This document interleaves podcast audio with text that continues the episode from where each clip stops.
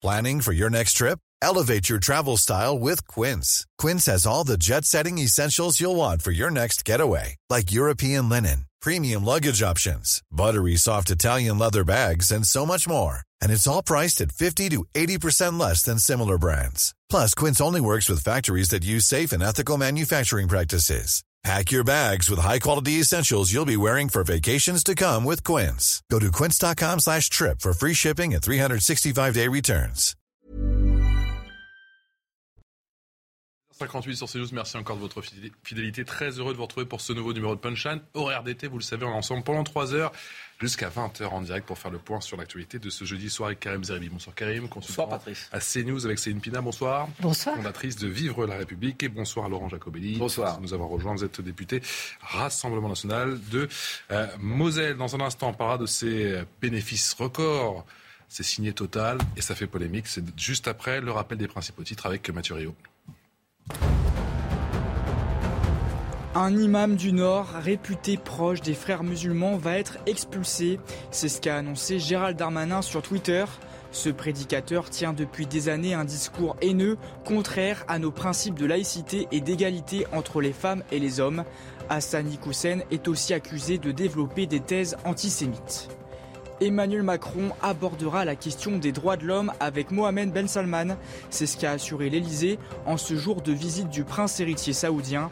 Aujourd'hui, deux ONG ont déposé plainte à Paris contre le dirigeant pour complicité de torture et disparition forcée du journaliste Ramal Khashoggi en 2018. Énorme bénéfice pour Total Energy. Ses profits s'envolent à 5,7 milliards de dollars au second trimestre. C'est le double d'il y a un an. Le géant français profite de la flambée des cours du pétrole depuis l'invasion russe de l'Ukraine. Et c'est le fameux jour du dépassement aujourd'hui. Ce 28 juillet, l'humanité a consommé tout ce que la planète peut produire en un an sans s'épuiser. Il faudrait donc presque deux terres pour subvenir aux besoins de la population mondiale. Si tous les humains vivaient comme les Français, le jour du dépassement serait intervenu encore plus tôt, le 5 mai 2022. Mathieu Rio, vous le disiez justement en titre, Total fait de nouveau, eh bien, est de nouveau sur le devant de la scène. Alors pas pour sa ristourne sur les carburants, mais une fois encore pour ses profits records. Total qui annonce 5,7 milliards de dollars de bénéfices, et cela au second trimestre de cette année 2022, et plus de 18 milliards de dollars de profits sur le seul premier semestre. Vincent Fandèche. Il y a d'un côté les super profits et la polémique sur leur utilisation.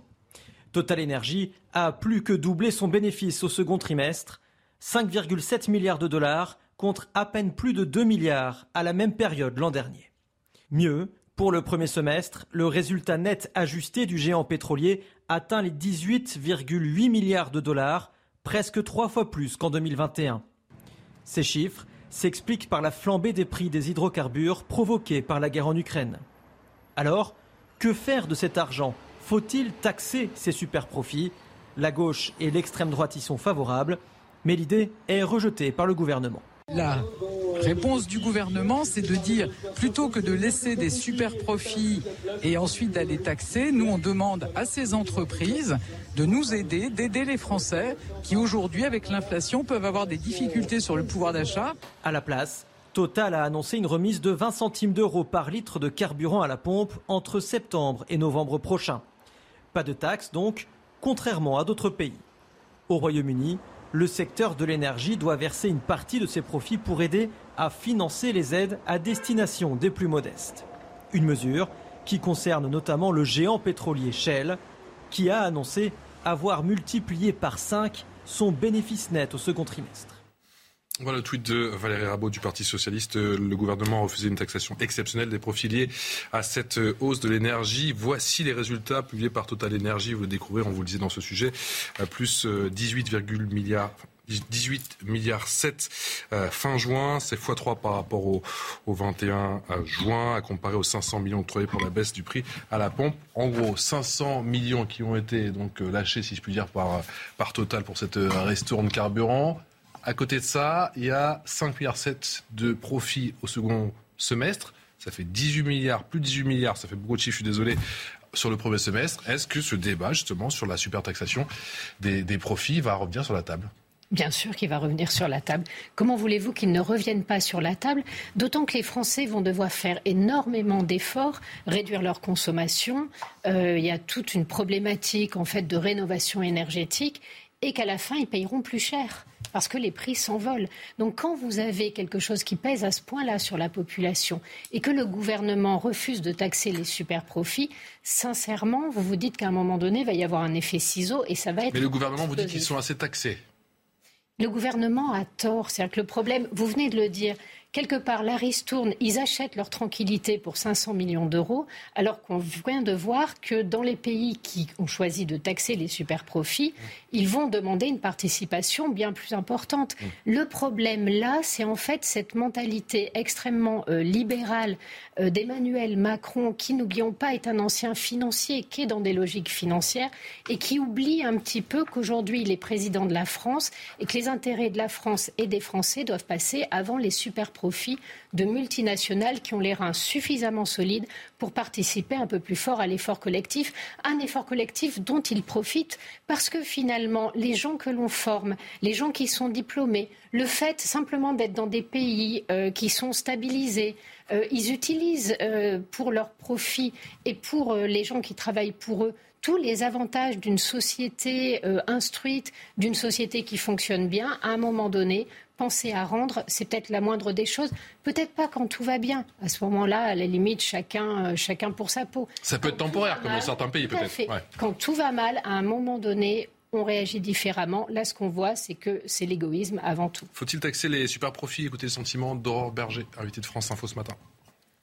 Il y a déjà une taxe qui existe sur les profits. Les entreprises que vous citez, elles payent de l'impôt en France. Elles en payent suffisamment, vous dites. Eh ben, elles en payent de manière assez considérable. On reste quand même aujourd'hui. Mais la question, c'est est-ce qu'elles en payent suffisamment? Les profits reste... total, par exemple, ont doublé. On reste aujourd'hui, malgré toutes les mesures que nous avons prises pour baisser les impôts, le pays européen, juste après le Danemark, qui a le plus fort niveau de prélèvement obligatoire. Ça veut dire qu'il faut que vous ayez quand même en France à la fois de la stabilité et un cadre fiscal qui soit attractif pour les entreprises qui peuvent s'y implanter. Et je préfère surtout avoir un gain immédiat de pouvoir d'achat pour les Français, à savoir la baisse du prix de l'essence à la pompe dès le mois de septembre avec l'engagement qui a été pris par Total de 20 centimes de réduction sur l'ensemble de ces stations-service. Et quand vous avez 30 centimes de ristourne de l'État plus 20 centimes de baisse de Total, vous voyez la différence quand vous faites votre plein chaque semaine pour devoir aller travailler. Donc c'est ça qui compte, à mon avis, d'abord pour les Français.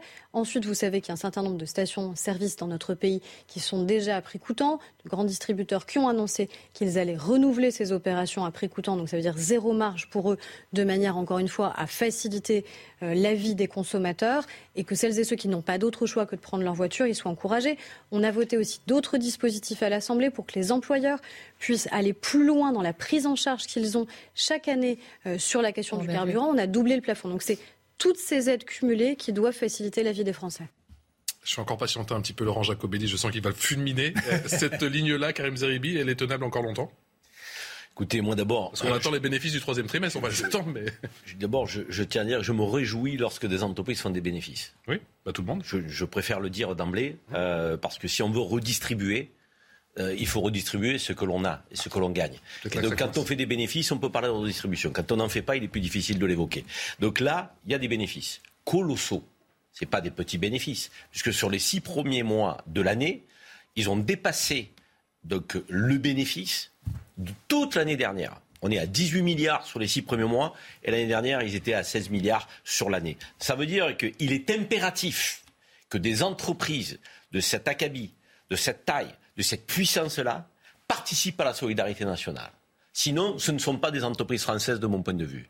Or, quand on dit qu'il faut faire un effort national pour avoir une cohésion nationale, pour avoir une solidarité nationale, tout le monde doit y participer. Même, pour, les, même pour, les, groupes privés? Et pas simplement les impôts des taxes moyennes, des classes moyennes de, que, que l'on ne cesse euh, aujourd'hui d'assommer dans notre pays et les petites et moyennes entreprises mmh. et les artisans et j'en passe, tous les travailleurs de notre pays qui se lèvent le matin. Mais vous voyez venir, Total, c'est pas EDF Mais c'est peu importe, je suis désolé. Aujourd'hui, on a une grande entreprise qui fait des bénéfices. Je m'en réjouis et je m'en réjouirai d'autant plus lorsque celle-ci sera taxée pour qu'on permette aux Français d'avoir des prix acceptables à la pompe, ce qui n'est pas le cas aujourd'hui. Certains ne peuvent plus emprunter leur voiture pour aller travailler. Certains ont des fins de mois difficiles au bout du 15 du mois. Cet hiver, ce sera pire. Hein, et, avec les prix du gaz et l'électricité. Et on nous dit il faut faire des économies. Et on nous dit faites attention, éteignez ci, éteignez ça. Je suis désolé.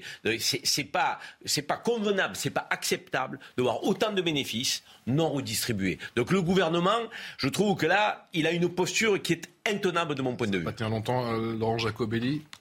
Quel est votre sentiment? Euh, L'Angleterre, effectivement, taxe ses super profits. L'Italie y pense. L'Italie va le faire. L'Allemagne, je crois, y pense très sérieusement. Et nous, c'est hors de question. Mais c'est une urgence. C'est une urgence parce que la décision euh, des Européens de faire un embargo sur euh, les énergies euh, en provenance de Russie sont à l'origine, pas seulement d'ailleurs, de la flambée des prix. Et les victimes, ce sont les Français, pas les Russes hein, d'ailleurs. la Russie va très bien. Merci pour elle, puisqu'elle vend son énergie plus chère et qu'elle la vend partout, y compris en France, en passant par l'Inde, par exemple. et les sociétés d'exploitation, comme Total Energy, gagnent un pognon de dingue, comme dirait le président de la République. Il faut savoir que euh, ce résultat en milliards, pratiquement 19 milliards, euh, l'ensemble des impôts ne seront pas payés en France. Qu'il existe de l'optimisation fiscale aussi chez Total Energy. Et que donc il y a un moment où il y a des profiteurs de guerre. ils le profitent d'ailleurs de bonne foi. Hein, c'est leur métier de vendre de l'énergie. C'est leur profit étranger. Euh, c'est leur métier de, vendre de l'énergie. Pour autant, on ne peut pas les laisser en dehors de la solidarité nationale. Vous l'avez dit, Monsieur Zeribi, il y a des Français aujourd'hui qui se disent ça ne vaut plus le coup d'aller bosser parce que je fais 50 km aller, 50 km retour avec ma voiture, parce qu'il n'y a pas de transport en commun, et qu'au final, je vais gagner en net à la fin du mois moins que si je ne travaillais pas. Il faut résoudre cette situation. Et moi, ce qui m'inquiète. Le gouvernement va vous.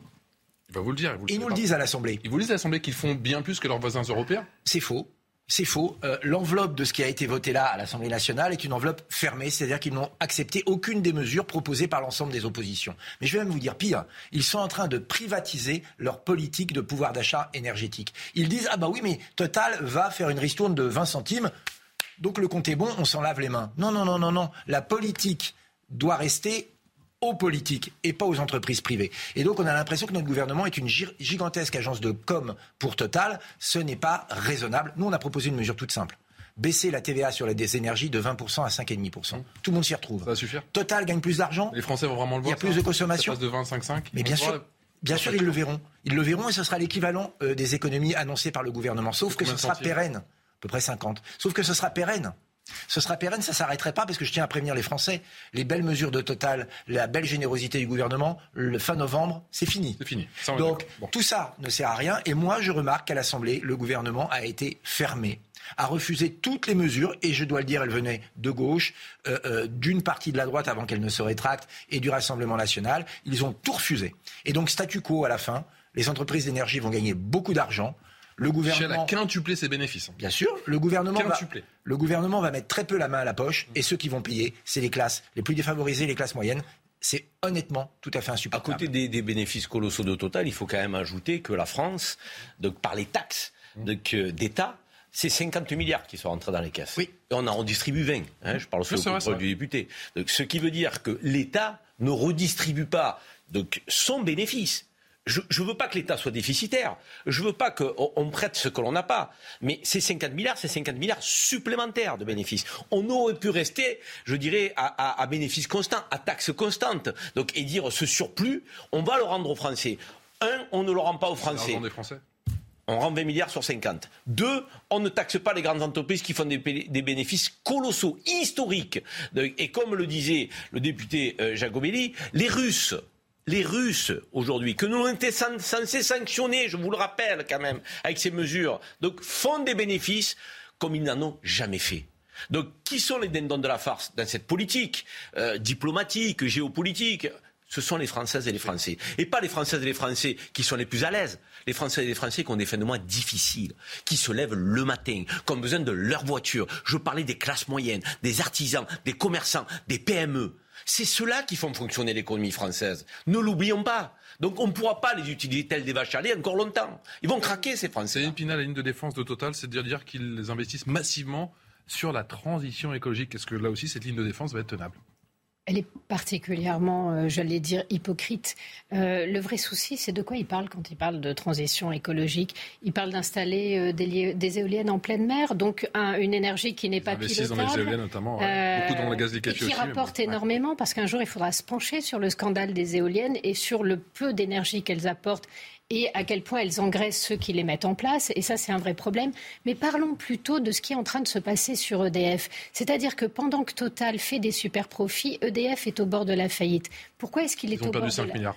Oui, non seulement il est au bord de la faillite, mais on a des vrais soucis de maintenance sur nos centrales et de production sur nos centrales qui, cet hiver, le gouvernement ne le dit pas encore, mais ne pourront pas fonctionner mieux qu'elles n'ont fonctionné cette année, voire pire étant donné les soucis que nous avons. Or, tout ça est lié à un manque d'investissement et tout ça est lié aussi au fait que le gouvernement accepte, au nom de l'Europe, d'organiser euh, une concurrence à l'intérieur de nos frontières et de vendre très peu cher de l'électricité à des gens qui sont de purs distributeurs, qui sont de purs parasites, qui n'investissent nulle part. On est en train de tuer un formidable outil, outil qui était euh, un outil visionnaire, qui va nous permettre là de ne pas être dans la même situation que le reste de l'Europe, mais la question se pose pour l'année d'après. On a vraiment de gros soucis et on est en train de refuser de les regarder, de refuser de les régler, les régler tout en laissant euh, des, des, entreprises comme Total se servir largement. Le terme de profiteur de guerre, il est dur à entendre. Il n'est pas entièrement faux dans le cadre qui nous occupe. Par Emmanuel Macron, notamment. Laurent Jacobelli. Oui, je pense que vous avez raison. Euh, c'est toute la politique énergétique qu'il faut revoir parce qu'elle a été victime de deux idéologies. Euh, l'idéologie européiste, qui est on va tout mettre dans un pot commun, c'est euh, grosso modo le prix du gaz acheté par l'Allemagne qui va servir d'étalon pour l'électricité partout.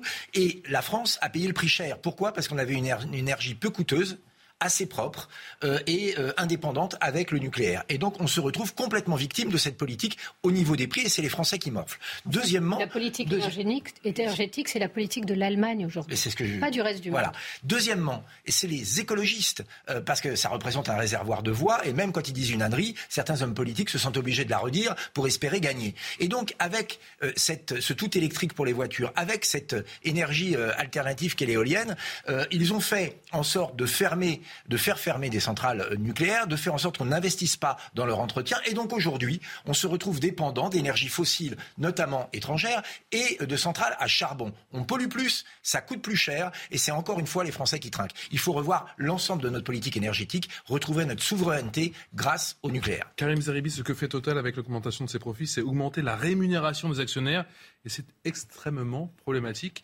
d'après certains économistes. Est-ce que c'est aussi votre sentiment? Oui, c'est mon sentiment. Et mon sentiment, c'est que le gouvernement et, le président de la République renforcent l'idée euh, que le logiciel macroniste n'est pas un logiciel qui se tourne vers les Français qui sont le plus dans le besoin. Le logiciel macroniste, souvenez-vous, au début du, du premier mandat, on disait que c'était le président des riches. Et, les macronistes se défendaient euh, de cette approche Ils disaient mais non, mais c'est faux, mais le président, il veut la valeur travail, la valeur ci, la valeur là. La réalité, c'est qu'aujourd'hui, il faut sortir de toute approche doctrinale, de toute idéologie. On est dans une situation d'urgence. Encore une fois, que nos grandes entreprises, que certaines de nos grandes entreprises fassent des bénéfices, c'est très bien. Mais là, il faut oublier les logiciels euh, des ultralibéraux, les logiciels communistes. On est face à une urgence, il faut faire preuve de pragmatisme il y en a qui gagnent beaucoup d'argent, qui font des bénéfices colossaux. Et aujourd'hui, on a des Français qui souffrent. Qu'est-ce qu'on fait? On demande toujours aux mêmes de contribuer par les impôts, et je parle des classes moyennes et hautes, parce que c'est là qu'on va chercher l'argent, ou alors on dit, on fait un effort national, conjoncturel, momentané, sur vos bénéfices. Donc euh, c'est pas quelque chose d'avitam aeternam mmh. qui va être durable. Mais aujourd'hui, la conjoncture fait qu'on est obligé de demander à ces entreprises de contribuer à l'effort national. Si on ne le fait pas, c'est qu'on a un logiciel quand même à un moment donné qui oublie une grande majorité de nos compatriotes. dire ce n'est même pas le président des riches, parce qu'il n'est même pas le président de tous les riches. Si vous êtes un industriel aujourd'hui, que vous voyez votre facture d'énergie exploser, il y a pour certains industriels la question de la continuation de l'activité va se poser à un moment ou à un autre. Cela, personne n'en parle. C'est le président de la finance. Et ça, c'est un vrai souci parce que cette finance, jusqu'à présent, y compris quand les choses allaient bien, elle n'a jamais rien apporté au pays. Elle a permis d'engraisser euh, un certain nombre de, personnes privilégiées. Elle est parfois entre les mains, euh, effectivement, quand, on parle de euh, de, BlackRock ou, de, euh, d'entreprises comme ça, qui sont des entreprises purement financières, oui, c'est vrai que c'est euh, la retraite aussi, parfois des Anglais, des Américains, qui passent par ces entreprises-là. Mais aujourd'hui, ces entreprises sont en train d'étouffer un pays solidaire comme le nôtre, qui a des logiques et dont la, la, logique de solidarité, en fait, est la logique qui fait de nous aussi des citoyens. C'est la traduction concrète de nos valeurs émancipatrices. Si on ne fait pas attention à ce que euh, ces financiers ne dominent pas la planète, on ne s'en sortira pas. Moi, à la limite, si on aidait les industriels à se développer, ça ne m'embêterait pas parce qu'on serait dans la logique de Karim. Quand on produit de la richesse, on peut la redistribuer. Ces gens ne produisent souvent pas grand-chose et en revanche se servent énormément. Et dans ce marasme, euh, sur le plan économique, si je puis dire, euh, j'ai quand même une bonne nouvelle. Enfin, ah. non. C'est Olivier Véran. Olivier Véran qui nous dit que nous sommes au pic de l'inflation. Elle va commencer à baisser dès 2023. Est-ce qu'il prend un risque en annonçant ça? Il, m'a l'air aussi doué pour les courbes économiques qu'il ne l'était pour les courbes euh, du, oh. virus de la Covid. 19 c'est parti. Euh, euh, Monsieur Véran n'est ni un visionnaire, ni un homme qui a l'habitude de dire la vérité. Quand Olivier Véran dit bleu, il faut voir que c'est rouge qui va sortir. Donc effectivement, les spécialistes, les vrais, hein, pas les spécialistes en mauvaise communication, nous indiquent une inflation qui pourrait aller jusqu'à 8 euh, ou 9% hein. La réalité, elle est là. Et très honnêtement, quand vous voyez euh, les nouvelles qui tombent, euh, ça semble malheureusement, hein, et j'aimerais bien vous dire le contraire, beaucoup plus probable. Et vous voyez, on parlait là des, des, super profits des uns. Eh ben, ces 8 à 9 c'est une contribution finalement des Français à la crise internationale par la cherté, le renchérissement des produits, notamment les produits de première nécessité. Et ça devient complètement fou la situation. On a l'impression que le président de la République, il est euh, conseillé par des multinationales au service de multinationales. McKinsey souffle des mesures euh, au président de la République pour qu'il aide ensuite les grands groupes. Un président de la République en France, c'est pas ça. Il est élu par le peuple pour servir le peuple. Et donc il va falloir que l'Assemblée lui rappelle quel est son rôle. Euh, on voit bien d'ailleurs que les députés macronistes à l'Assemblée euh, euh, sont pleins de morgue, pleins de mépris pour leurs oppositions, que quand on vote un texte, ils reviennent la nuit à 3 heures du matin pour faire voter l'inverse. Il faut mmh. savoir qu'ils ont volé 500 bah, millions Arrêtez, ils ont pas volé 500 aux retraités. Si, absolument. Par des méthodes, par des méthodes, certes, pas bah, illégales, mais tout à fait. Mais le compte ou pas finalement? Le compte ou pas finalement sur ces pensions de retraite? Les 500 millions manqueront, oui pas manqué. Si, et, il y a eu une revalorisation à 4% sur les retraites. Euh, l'ensemble de l'opposition avait demandé une revalorisation à 5,5%, c'est-à-dire égal à l'inflation. Il y avait eu 1, il y avait eu 1, je crois, au tout début. Ils ont rajouté 4 et il manquait 0,4. Non, non, non, il manque un peu plus, 0,6 de mémoire, mais peu importe, c'est le principe qui est grave. C'est-à-dire que quelque chose a été voté par toutes les oppositions. Mhm. Euh, il y a eu interruption de séance. Oui. D'accord?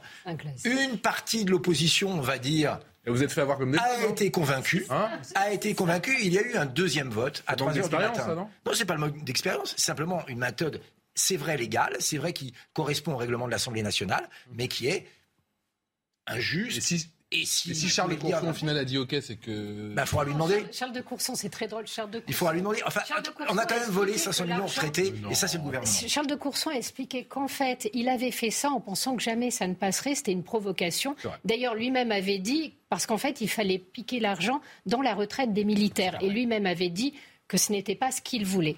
Et ça, c'est la première chose. Donc on peut quand même penser que Charles de Courson est à peu près au courant de ce qu'il fait quand il propose. C'est lui qui avait proposé cet amendement. Et la deuxième chose, c'est quand vous êtes dans une assemblée et qu'il y a un règlement, tout est non seulement légal, mais légitime. Ensuite, chacun joue et l'opposition sait très bien, quand elle le veut, jouer des limites. Donc, le gouvernement s'en sert, l'opposition s'en sert quand elle le peut. On est dans un jeu parlementaire classique. À un moment donné, c'est pas non plus la peine d'en faire des tonnes. Quand on, maîtrise bien, quand on maîtrise énormément bien le jeu parlementaire, D'ailleurs. Mais le compte y sera, parce qu'effectivement, s'il y a une augmentation de l'inflation, il me semble que Bruno Le Maire a dit qu'ils rectifieront le tir. Et il a rajouté un adverbe qu'il faut ah. quand même préciser ici. Probablement. Probablement. Notez-le bien. Bah, on s'en reparlera. Écoutez, je le note, on s'en reparlera quand il faudra voir si euh, c'est suivi des faits. Karim En tout cas, on peut, on peut penser ce que l'on veut. Euh, moi, je considère que cette Assemblée nationale, qui n'est plus une chambre d'enregistrement, c'est plutôt très intéressant.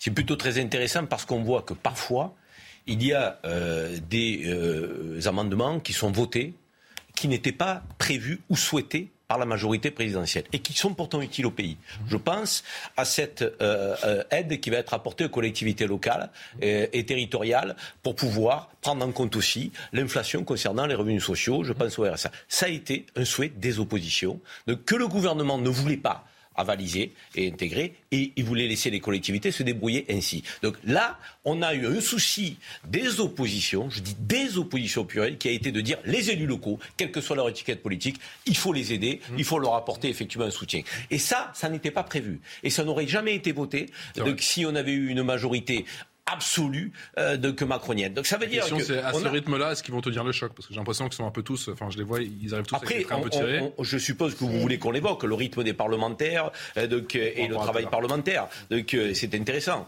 Euh, mais c'est déjà bien qu'on puisse dire que cette Assemblée nationale, qui est diverse par ses sensibilités, ben, elle permet un débat national auquel nous n'avions plus droit. Il faut le dire. Donc, et, et le pouvoir est à l'Assemblée nationale. Mais le pouvoir est à l'Assemblée nationale. Et quand on voit qu'il y a des groupes qui, au demeurant, n'ont pas grand-chose à voir ensemble. Hein, je pense au RN de, et à la NUPES. Ces groupes-là, quand ensemble, ils demandent à ce que l'on aide des Français les, les, qui sont le plus dans le besoin, ça veut dire qu'on sort de toute idéologie, que vous le vouliez ou non, puisque c'est des partis qui n'ont rien à voir ensemble. Donc, mais là, ils ont, ils ont décidé qu'il y avait un intérêt supérieur qui était les Français qui souffraient. Donc, et c'est important que ces partis le disent, que ces groupes le disent à l'Assemblée nationale, et qu'on entende le gouvernement donc refuser parfois euh, ce qui doit être voté pour aider les Français les plus euh, en difficulté. Et c'est pour ça que moi j'aime bien cette Assemblée nationale où on n'a plus le doigt sur la couture, qui n'est plus une chambre d'enregistrement et qui est une assemblée de débat. C'est ça aussi la démocratie. C'est tout à fait vrai, et c'est vrai aussi à l'extérieur de l'Assemblée nationale. C'est-à-dire que la reconfiguration du paysage politique au sein de l'Assemblée fait changer le gouvernement, même dans ses déclarations. Quand j'entends Gérald Darmanin ces derniers temps, j'ai l'impression qu'il a compris, et je pense qu'on y est pour quelque chose en étant 89 à l'Assemblée nationale du Rassemblement national, qu'il y avait un problème avec l'immigration en France, qu'il y avait un problème avec le, non-respect des obligations de quitter le territoire. samedi à Lyon, à la Guillotière. Hein. Absolument, et qu'il y avait un problème, et on l'a bien vu euh, à Lyon, on l'avait vu au Stade de France, euh, entre une délinquance générée, pas seulement, mais aussi par une immigration incontrôlée. Et donc, le fait d'être un peu plus puissant, d'être même très euh, puissant au sein de l'Assemblée, d'être en fort nombre, fait que dans sa réflexion même, le gouvernement change un peu son logiciel. Le seul souci qu'on peut avoir, c'est est-ce qu'il va agir vraiment? Le, seul souci, c'est qu'en fait, il n'y a pas d'alternative possible. C'est-à-dire qu'il y a un moyen de peser sur certaines décisions, mais aujourd'hui, telle qu'elle est éclatée, l'opposition ne peut pas proposer une alternative en termes de gouvernement, car elle est vraiment trop en dissensus. Et ça, c'est aussi euh, ben, une force du gouvernement. Laurent Jacobelli, vous avez évoqué il y a quelques instants le cabinet McKinsey. Le gouvernement va plafonner le coût des missions de cabinet de conseil à 2 millions d'euros par mission dès 2023. C'est ce qu'a annoncé aujourd'hui un certain Stanislas Guérignon. On en parle dans un instant. A tout de suite dans Punchline. Allez, de retour sur le plateau de Punchline, toujours avec Karim Zeribi, Céline Pina et Laurent Jacobi du Rassemblement National. On parle dans un instant de cette venue qui fait grand bruit, cette venue polémique du euh, prince héritier saoudien Mohamed Ben Salman à l'Elysée ce soir avec un certain Emmanuel Macron. C'est juste après le rappel des principaux titres de l'actualité avec vous. Mathieu Rio, Mathieu.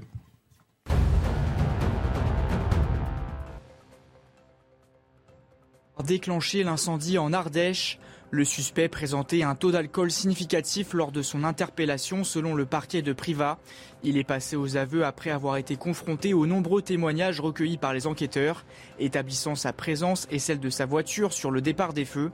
L'incendie a été maîtrisé par les pompiers ce matin, mais il n'est pas encore éteint. 1200 hectares de végétation sont partis en fumée.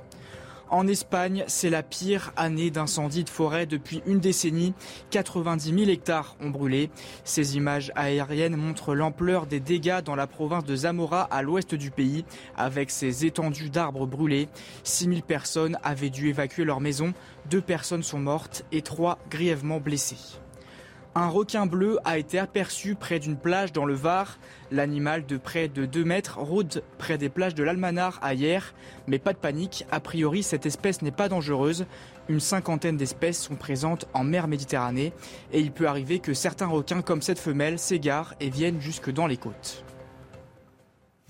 Mathurio, merci à vous pour le rappel des titres. Un dîner pour le moins polémique, le prince héritier saoudien attendu ce soir à l'Elysée. Il s'agit de la première visite de Mohamed Ben Salman en Europe depuis l'affaire euh, Khashoggi. Vous vous souvenez bien sûr de ce journaliste assassiné. C'était en, octobre 2018 à l'intérieur du consulat saoudien à Istanbul. Réaction d'Elisabeth Borne et dans la foulée d'une certaine Sandrine Rousseau. Il ne s'agit évidemment pas de mettre de côté nos principes. Il ne s'agit pas de remettre en cause notre engagement en faveur des droits de l'homme. Le président de la République aura certainement l'occasion d'en parler avec M. Mohamed Ben, ben Salman. Mais par ailleurs, il est normal, et je pense que les Français ne comprendraient pas, dans un contexte où on sait que la Russie coupe, menace de couper et recoupe l'approvisionnement en gaz, où on a des tensions sur les prix de l'énergie, qu'on ne discute pas avec les pays qui sont précisément producteurs d'énergie.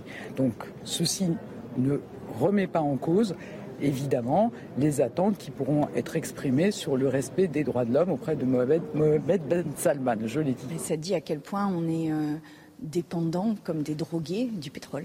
C'est-à-dire qu'on est capable du pire, on est capable de, recevoir ce prince héritier à l'Élysée. Je rappelle quand même que ce prince héritier euh, s'enorgueillit d'être à la tête d'un État, l'Arabie saoudite, qui euh, punit de la peine de mort l'homosexualité, qui donne aux femmes des statuts de mineurs.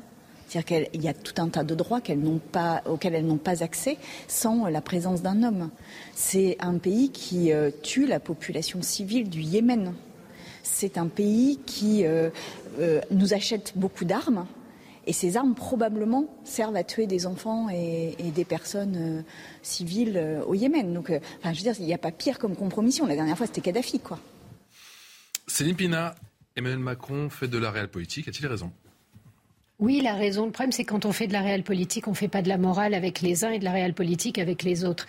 Le problème de Mohamed Ben Salman, c'est effectivement, non seulement il a assassiné euh, le journaliste Khashoggi, enfin, il l'a torturé avant et un peu découpé en morceaux après peut dire que c'est quand même euh, un épisode qui a été Une plainte pour complicité de torture et disparition forcée en lien avec l'assassinat de Khashoggi a été déposée aujourd'hui à Paris contre le prince héritier. MBS, en visite en France, annonce deux ONG et leurs avocats français. En plus, euh, j'allais dire, l'Arabie saoudite est responsable de la guerre au Yémen. Donc, on a, ça coche toutes les cases. Le problème, c'est d'arriver à faire la morale à Poutine et de ne pas la faire à, à Ben Salman. On est dans une telle situation qu'on n'a guère le choix on a besoin d'énergie, on a besoin de pétrole, mais à un moment donné, soit on est dans les relations internationales, dans la réelle politique, et on l'assume. Vous me dites qu'il fait du en même temps? Sur ce dossier, il fait du en même temps? Exactement, et en fait, c'est ce qui est insupportable. C'est-à-dire que la moraline, ça ne tient pas s'il euh, y a du deux poids, deux mesures. C'est ce que constatent les gens. Aujourd'hui, à un moment donné... mais visiblement, je vous coupe, Pina, il abordera la question des droits de l'homme. En tout cas, c'est ce que nous dit l'Élysée. Hein. Donc la moraline, c'est peut-être au programme ce soir. Franchement, c'est à, mourir de rire. Il va l'aborder quoi Cinq minutes. L'autre, il va le regarder et on va passer à autre chose. Il est évident que ça ne fera pas bouger euh, d'un seul millimètre Mohamed Ben Salman. Ça ne va rien résoudre ni au Yémen, ni à l'intérieur de l'Arabie saoudite. Tout ça, c'est de la posture. Le problème, Pour vous, il ne fallait pas l'inviter? Il fallait assumer de l'inviter. Et à un moment donné, vous pouvez dire, écoutez, oui, les relations internationales, c'est quelque chose de dur. Oui, dans les relations internationales, on ne met pas de morale. Je le fais pour l'intérêt des Français, parce que je défends la France. Ça ne me plaît pas. Croyez-moi, ça ne me plaît pas d'avoir à ma table quelqu'un de sanguinaire. Croyez-moi, ça ne me plaît pas de devoir appeler M. Poutine pour essayer de régler des problèmes alors que je sais ce qu'il est. Mais les relations internationales sont comme ça et je l'assume et je l'assume pour vous. C'est ce que l'on attend d'un pouvoir, tout simplement. J'allais même dire aujourd'hui que les, tensions se ravivent au niveau international. Il va falloir qu'on arrête avec ce discours cuculapraline, que de toute façon on ne tient pas dans la réalité et qu'on assume la logique de puissance. Parce que le vrai problème aujourd'hui, c'est que derrière tout ce blabla, ce qu'on constate, c'est un affaissement total de l'Europe Là, euh, les États-Unis tirent leur épingle du jeu, y compris de leur épingle du jeu de la guerre. Nous, on est en train de payer ça plein pot. Et pour l'instant, ça nous coûte plus cher à nous qu'à Poutine, qu'aux États-Unis et qu'à qui que ce soit d'autre. Poutine qui est d'ailleurs proche de MBS. Il ne s'agit évidemment pas de mettre de côté nos principes, Karim, mais il s'agit de pas de remettre en cause notre engagement en faveur des droits de l'homme, mais un peu. Non, mais par-delà les, sorties euh, moralisatrices, euh, qualifie là de, de, de praline. Euh, moi, ce qui me, chagrine, c'est euh, la diplomatie et géométrie variable. Ça, très franchement, c'est pas ma tasse de thé. Au-delà de toute approche euh, moralisatrice, il y a des pays, lorsqu'ils dépassent le cadre accepté par les Nations Unies. Je sens que vous allez me parler des Américains. Non, mais les Américains font pareil. Mais là, je parle de nous. Je parle de nous, Français, de notre comportement vis-à-vis de certains États qui sont dans des postures d'ingérence, qui provoquent des guerres, qui provoquent des dégâts monstrueux sur les droits euh, de l'homme et autres. Et, là, on est toujours dans une discussion, dans l'acceptation, machin. Puis il y en a d'autres de pays là, embargo, sanctions et autres. Euh, et, c'est de la diplomatie à géométrie variable. Et ça, j'avoue ne pas la comprendre et avoir du mal à l'accepter. Donc, qu'on déroule le tapis rouge à Ben Salman, qui a déchiqueté, découpé un journaliste. Bah, le conflit ukrainien, après, il est en Europe. C'est peut-être. Pardon le conflit ukrainien, c'est en Europe. Mais alors?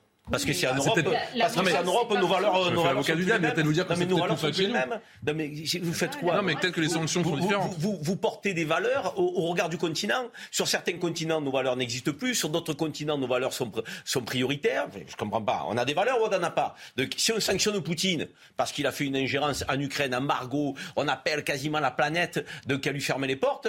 Euh, et, et là, Ben Salman, 400 000 morts? Au Yémen, 400 000 morts au Yémen, ça passe comme une lettre à la poste, ils découpent un journaliste, les femmes n'ont pas de droit, elles sont, considérées comme des mineurs, euh, euh, il y a la peine de mort, et là, business, Il va peut-être vous répondre qu'il a été mis au banc de, l'Europe pendant 4 ans et que maintenant il revient par la grande porte. mis au banc de l'Europe On n'a jamais été mis au banc de l'Europe, on leur a vendu des armes. On faisait du business, on commerçait avec eux. Mais où on les a mis au banc de l'Europe? On les a jamais mis au banc de l'Europe. On les reçoit plus. J'ai jamais de la vie. Moi, ça me gêne qu'on les reçoit chez nous en lui déroulant le tapis rouge. Qu'on ait une relation entre Européens. C'est pas un dîner d'État, hein. ils s'en défendent. D'accord, mais ça c'est des mots, c'est du protocole, Patrice. Sur le fond, il y a des États qu'on sanctionne. Je fais bien l'Élysée, vous avez vu. Hein. Durement. donc, et, je vois que vous avez l'Élysée derrière. Vous êtes invité au dîner ou pas? Alors. Donc, euh, et, de l'autre côté, il y a des États euh, auxquels on accepte tout. Les Chinois avec les Ouïghours, Mm. On fait une petite déclaration et puis ça passe comme une lettre à la poste. encore une fois, la diplomatie à géométrie variable ne nous rend pas puissants en tant qu'État. Que nous ayons les mêmes comportements, les mêmes codes avec tous les États, quels qu'ils soient. Et là, aujourd'hui, effectivement, on s'adapte aux situations. Ça ne nous rend pas fort, ça nous affaiblit de mon point de vue. Est-ce qu'on peut se passer aujourd'hui de, parler à tout le monde, et notamment à, l'Arabie Saoudite, avec euh, de... Une diplomatie euh, réussie, euh, ce serait une diplomatie gaulienne pour la France. C'est-à-dire qu'une France qui s'autorise de parler à tous les pays, dans l'intérêt bien évidemment des Français, mais aussi de la paix mondiale et de l'avancée de nos valeurs. et c'est clairement pas ce que fait Emmanuel Macron. Il désigne certains comme des ennemis infréquentables, d'autres des ennemis fréquentables. Euh, tout cela est incompréhensible. Euh, il va falloir qu'il nous explique pourquoi il a déclaré l'embargo sur les énergies russes. Parce qu'on n'y comprend rien. Vladimir Poutine n'est pas un saint, je pense qu'on sera tous d'accord autour de cette table. Mais il n'a pas 400 000 morts et j'espère qu'il les aura jamais, euh, sur la conscience dans une guerre. Euh, euh, il Mais là, il va vous dire qu'il va demander des prix sur le pétrole. Il ne respecte pas. C'est évident. Il ne respecte pas les droits de l'homme, mais euh, que je sache, euh, euh, on ne lapide pas les femmes, elles ont des droits et les homosexuels, même si la situation n'est pas formidable en Russie, ne finissent pas tous en prison. Et donc on a l'impression qu'il n'y a même pas de graduation dans les États qui pourraient être dénoncés. Et donc on voit bien que cette politique d'embargo énergétique n'a aucun intérêt. On l'a dit plusieurs fois, la Russie s'enrichit les Français s'appauvrissent et du coup on est obligé d'aller chercher l'énergie ailleurs dans des dictatures bien encore pires que la Russie. L'État russe en Russie, je ne sais pas si la situation de la population en Russie, mais ça en 6 mois, 8 mois. J'ai parlé de l'État russe qui, voit le rouble augmenter. l'État russe, Bon, euh, euh, et qui en fait se comporte mieux après l'embargo qu'avant. Ça, en tout cas, c'est un fait. Donc cette politique est indéchiffrable, indéchiffrable. On n'y comprend rien et en plus elle ne bénéficie pas aux Français. Donc il y a un moment, le président de la République va nous voir, nous expliquer pourquoi euh, MBS est plus fréquentable que M. Poutine, pourquoi on peut le recevoir à l'Élysée euh, et pas euh, M. Poutine. Moi, je pense qu'il y a un problème de cohérence et de perte de vision de l'intérêt général de la France. des prix sur le pétrole. Je pense que c'est ce qu'a fait il y a pas si longtemps que ça, c'était il y a un petit peu moins de deux semaines, un petit peu plus de deux semaines, si je me souviens bien, il y a deux vendredis, un certain Joe Biden. Ça n'a pas marché. Oui, j'allais dire, mais surtout, à un moment donné, quand on veut peser dans les relations internationales, il faut qu'on ait des outils de puissance. Or, aujourd'hui, finalement, qu'est-ce qu'on peut mettre en avant pour pouvoir tenir la dragée haute, que ce soit d'ailleurs à Mohamed Ben Salman ou à Poutine? Qu'est-ce qu'on a? On a encore la dissuasion nucléaire. On ne sait pas s'en servir, mais enfin, au moins, on a cet outil-là quelque part. Pour le reste, on est dépendant de plus en plus et pour tout. Avant, la France, elle avait une indépendance énergétique, elle avait une indépendance alimentaire, voire même l'Europe s'était construite sur la notion d'indépendance énergétique et alimentaire. C'était la CECA, c'était la politique agricole commune. Aujourd'hui, on a abandonné tout ça pour mettre en place une, une, politique concurrentielle qui nous détruit. Nous, on a perdu tout ce qui pouvait être des outils de puissance et des outils d'indépendance. Eh on n'a pas grand-chose d'autre à faire finalement que des courbettes devant quelqu'un dont on sait pertinemment qu'il ne changera absolument pas et qu'en termes de respect des droits de l'homme, ce dîner, avant, après, ne va rien changer. On est franchement ridicule. Et pourquoi ce que l'on trouve inacceptable pour les uns euh, serait acceptable pour les autres?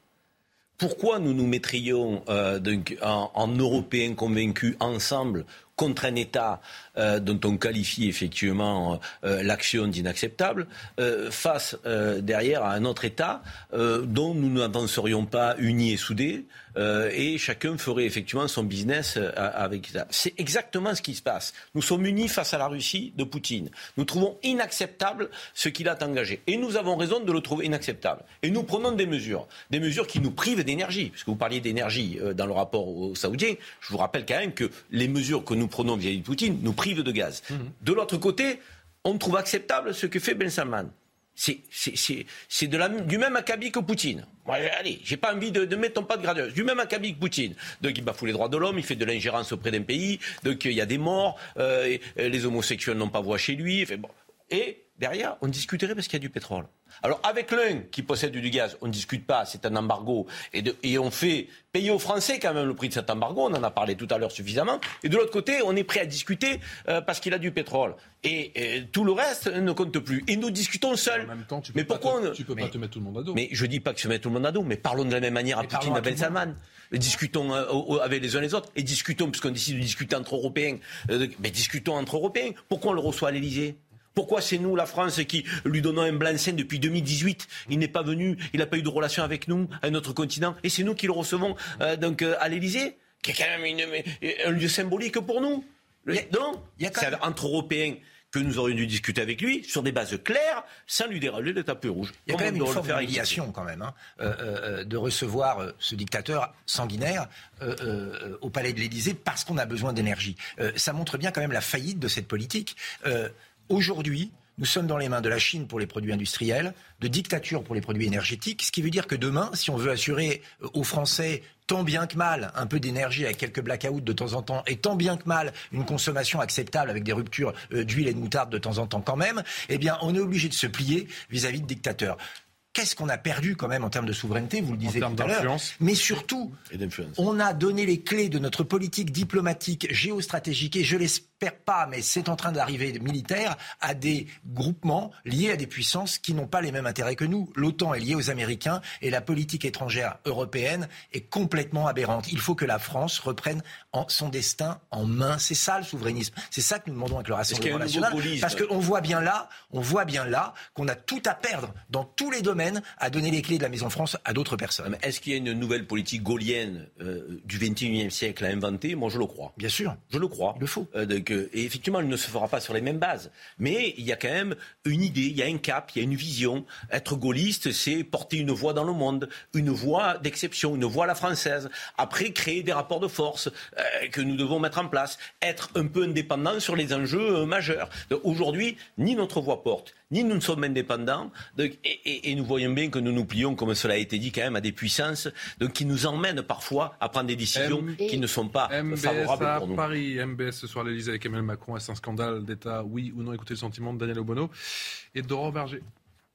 C'est proprement scandaleux. Ce n'est pas la première fois, puisque Emmanuel Macron avait déjà euh, très chaleureusement reçu euh, euh, le prince héritier Ben Salman en le euh, caractérisant comme un ami, un frère, alors même que à ce moment-là déjà il y avait euh, euh, des accusations à son encontre concernant le meurtre du journaliste Jamal Khashoggi. On, voit là le, double discours de, de, la part d'Emmanuel Macron et de toute la Macronie qui prétend avoir des valeurs quand il s'agit de l'Ukraine, ce qui est très bien. Il faut avoir une position forte vis-à-vis de la Russie contre son agression, mais qui est, complètement absolument complaisante vis-à-vis notamment de, l'Arabie saoudite.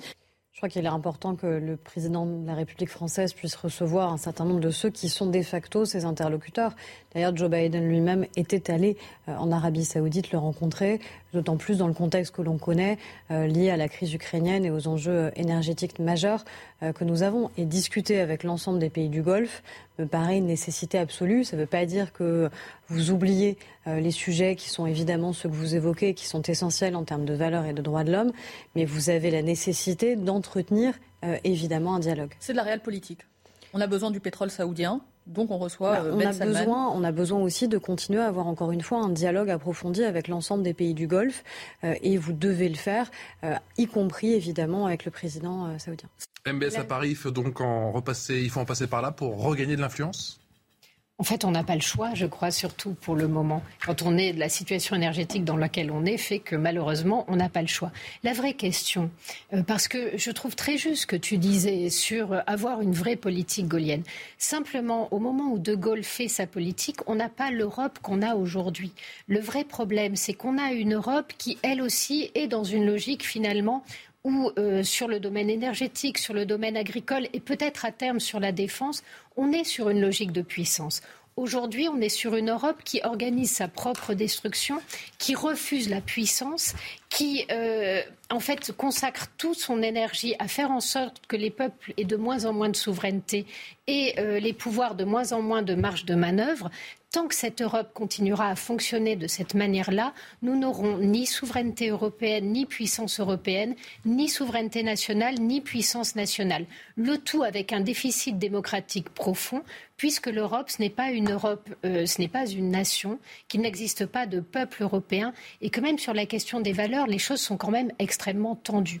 Donc tant qu'on ne posera pas la question de l'Europe, on restera extrêmement faible et la France aura du mal à jouer sa propre partition, d'autant que nous avons des élites qui n'ont pas compris que le monde avait changé et qui semblent en fait passer leur temps à essayer de tenir la case dans laquelle elles ont grandi sans voir que celle-ci a complètement explosé et que la vraie nature d'un pouvoir, c'est de faire face à l'indéterminé et à ce qu'on ne peut pas complètement maîtriser. Laurent Jacobelli, une vraie politique gaulienne en 2022, ça peut ressembler à quoi? Mais l'indépendance de la France, euh, la souveraineté de la France et défendre les intérêts et du monde d'ailleurs par des relations bilatérales avec les États sans être soumis euh, à des influences ou à des décisions de ingrédients qui peuvent pour faire ça? Mais il suffit d'avoir de la volonté. Certains pays le font. Vous savez, nous on est à l'inverse dans une espèce de naïveté euh, improductive. naïveté parce qu'on est en train de parler à l'Arabie Saoudite, on est en train de mettre sous le tapis un certain nombre de nos valeurs, alors que les experts eux-mêmes nous disent que l'Arabie Saoudite n'aurait pas les ressources de production nécessaires pour pour combler euh, le déficit pétrolier euh, qui s'annonce et qu'elle fait partie de, des mêmes organes parfois que la Russie, qui a un vrai pouvoir d'influence et qui donc va revenir par derrière pour casser euh, la négociation de M. Macron qui entre-temps se sera humilié à la face du monde. il serait temps d'arrêter, et c'est la seule solution possible, les menaces d'embargo vers la Russie, non pas parce qu'on est solidaire avec M. Poutine, non pas parce qu'on a de la tendresse pour M. Poutine, c'est pas le cas, mais parce qu'il faut être pragmatique. Cette décision aujourd'hui, ça veut dire qu'on va ouvrir un, euh, central, euh, un port méthanier, pardon, euh, en France pour accueillir du gaz de schiste américain qu'on est en train de négocier avec des dictatures. On est prêt à tout accepter en termes écologiques et diplomatiques, simplement par entêtement pour reconnaître que l'Union européenne a eu tort elle a eu tort. Comme toujours, la France maintenant doit avoir raison. Allez, il nous reste trois minutes. J'en ai parlé tout à l'heure. J'aimerais qu'on en parle rapidement, s'il vous plaît, les cabinets de conseil. Vous avez fait allusion tout à l'heure. Le gouvernement qui va plafonner le coût des missions des cabinets de conseil à 2 millions d'euros, Karim, par mission dès 2023 annonce aujourd'hui de Stanislas Guérini qui rapproche, qui rajoute, l'État va également s'engager à publier mission par mission les montants en jeu, le commanditaire et la nature de la prestation. Et s'il doit y avoir non-publication, c'est pour des raisons argumentées comme des intérêts de défense.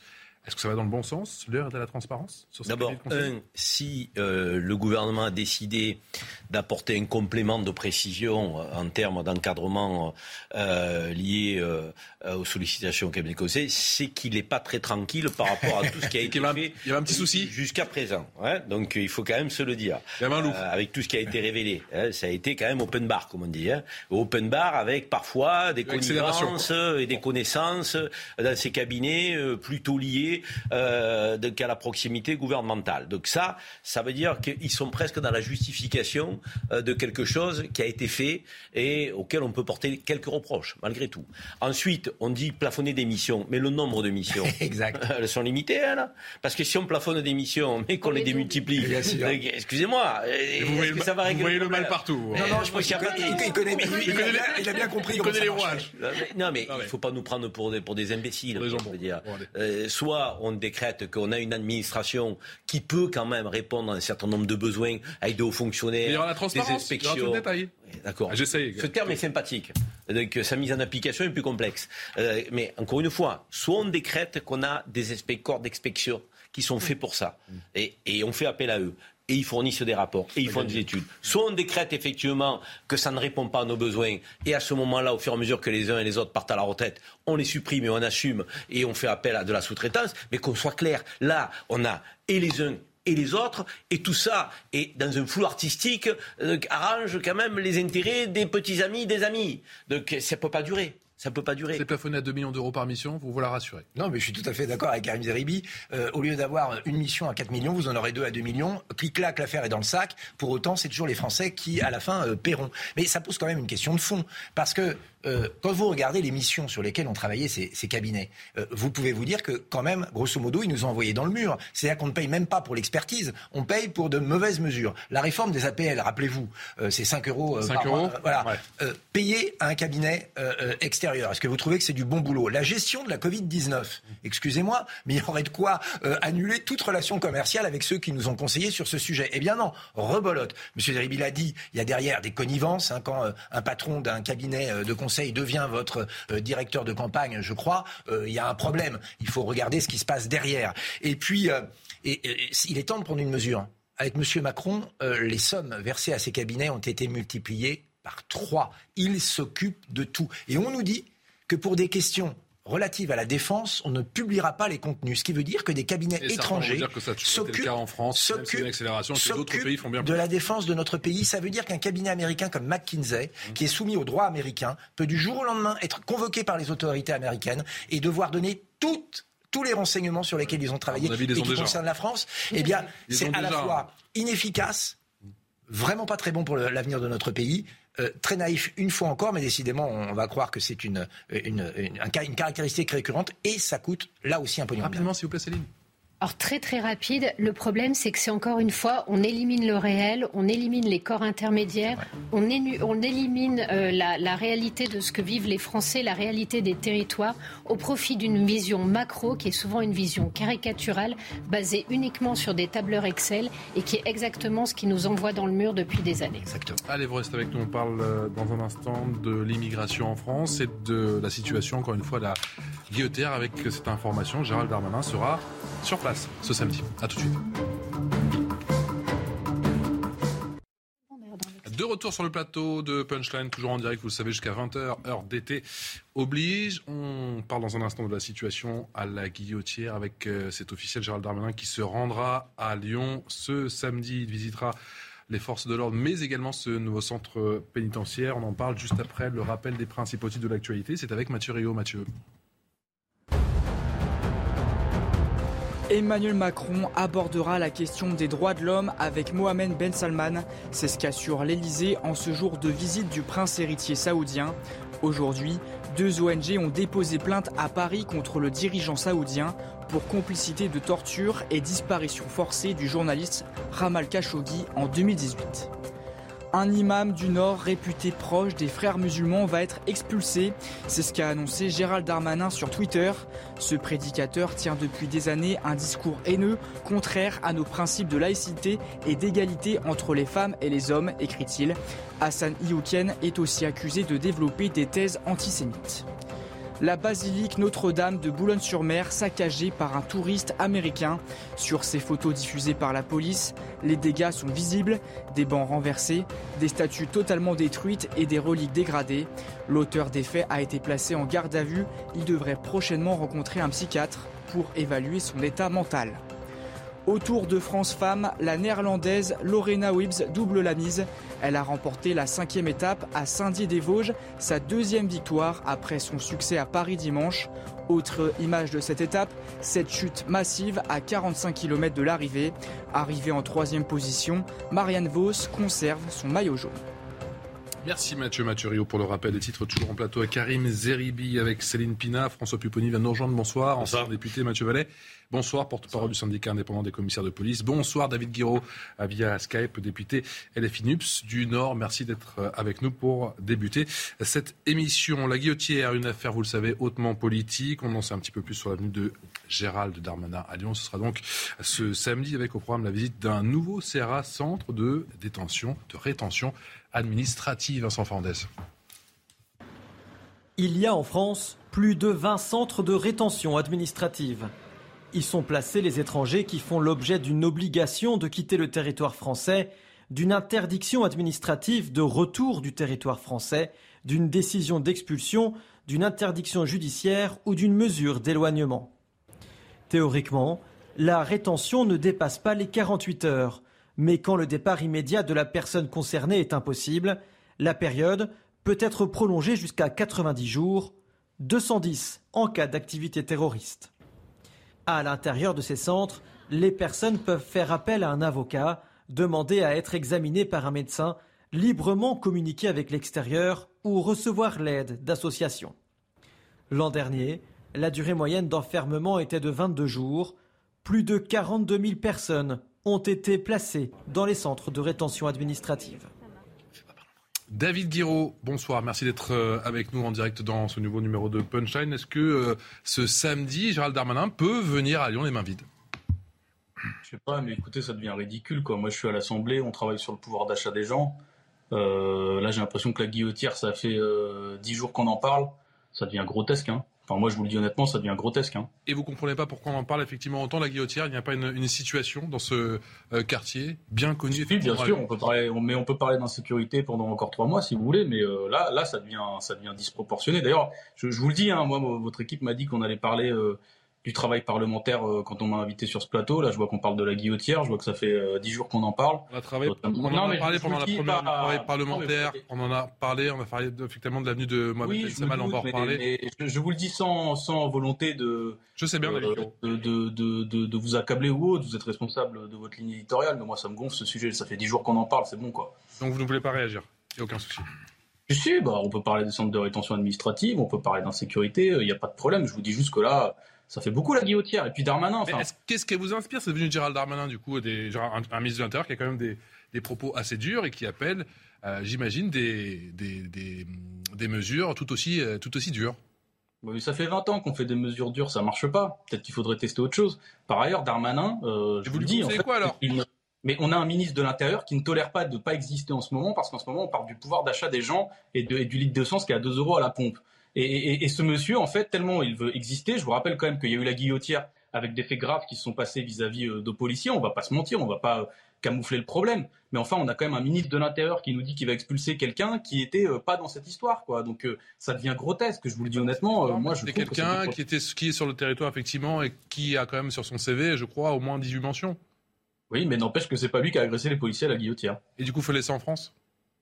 Mais on fait un débat public sur quelqu'un qui a une OQTF, c'est ça, pendant 10 jours? Mathieu Vallée.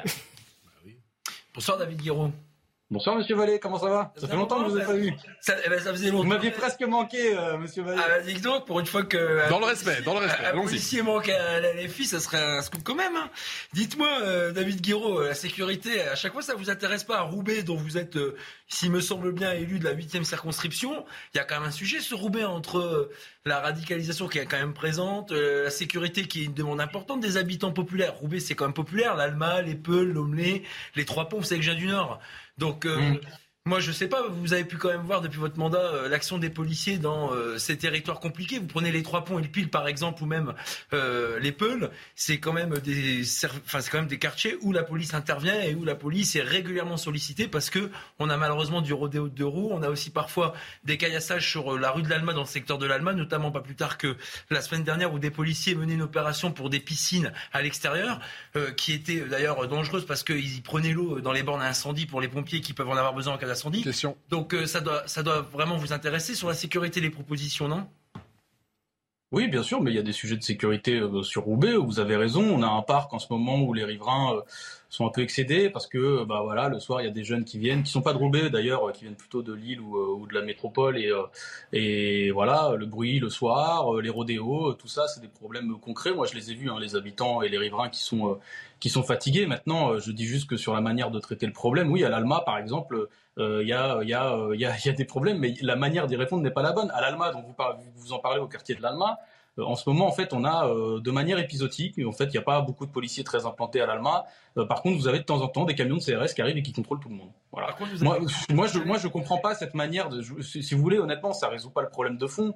à Roubaix, oui, il y a du trafic de drogue, par exemple, c'est une réalité parce que c'est connecté, c'est sur le chemin de, de Rotterdam, des ports, donc donc il y a du trafic de drogue. Simplement, moi, je les vois aussi, les jeunes, ils ont pas grand-chose d'autre à faire. On va pas se mentir aussi. Donc, moi, je pense que si vous voulez, par exemple, démanteler des trafics de drogue, bah la méthode qu'on emploie depuis 20 ans, c'est pas la bonne. Encore une fois, il y a des problèmes. Hein. Regardez au commissariat de Roubaix, euh, il y a, a aujourd'hui, moi, je vais demander à voir le commissaire. vous avez l'air de dire qu'effectivement, le, la jambe fermeté ne, ne, fonctionne pas. Plus de prévention, on l'a compris, mais vous commencez par quoi?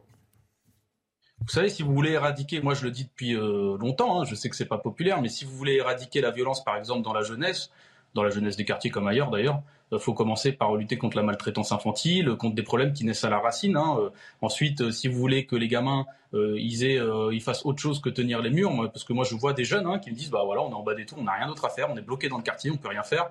Un quartier comme l'Alma ou le cul de four, il y a rien. C'est-à-dire il y a même pas d'occupation. J'entends, ce sont des mesures structurelles et effectivement sur le long terme, c'est un travail de fond que vous prenez. Mais là, pour stopper ce phénomène, cette montée de la violence, concrètement, vous, vous dites quoi à vos concitoyens dans le Nord? Mais moi, les jeunes, quand je les vois, je leur dis que le trafic, c'est pas euh, une solution. Maintenant, j'essaye de trouver des solutions qui marchent. Vous savez, on a proposé la légalisation du cannabis encadré par l'État parce qu'aujourd'hui, on vit dans un univers où on se ment à nous-mêmes. Franchement, on se ment à nous-mêmes. On, les politiques répressives, par exemple, sur le trafic euh, de drogue, on les multiplie. Euh, on sait un million d'heures de travail euh, pour la police par année. C'est des centaines de milliers d'heures de garde à vue. C'est des jeunes qui finissent au dépôt, parfois avec rien, mais très souvent aussi des petites peines de prison qui se cumulent et qui finissent par arriver, par faire arriver les jeunes en prison. Et qu'est-ce qui change derrière? Rien. Donc moi, par exemple, je suis pour la légalisation du cannabis encadré par l'État. et, mais, mais ce programme, ce problème, par exemple, du trafic sera pas réglé en un claquement de doigts. Il faut qu'on accompagne les jeunes, il faut qu'on recrée de l'emploi. Je, vous le dis comme ça, à Roubaix, fut une époque où à Roubaix, vous aviez euh, le, le, bastion du textile en France. Vous aviez des industries avec des milliers d'employés. Il faut se rendre compte de ça, des milliers de gens qui bossaient, qui bossaient dur, euh, avec des problèmes. Hein. Il y avait de l'insécurité, etc., mais qui bossaient dur. Aujourd'hui, à Roubaix, il n'y a plus ça. Il y a des emplois, il y a des emplois dans la ville, mais les Roubaisiens, en fait, ils sont, ils sont pas employés. En fait, vous avez des, super écoles, par exemple, vous avez une école de, textile, vous avez une école de, de commerce, qui sont des très bonnes écoles, mais les jeunes de la ville ne sont pas dans ces écoles. Bah voilà, il faut faire ce boulot-là, euh, d'aller redonner de l'emploi.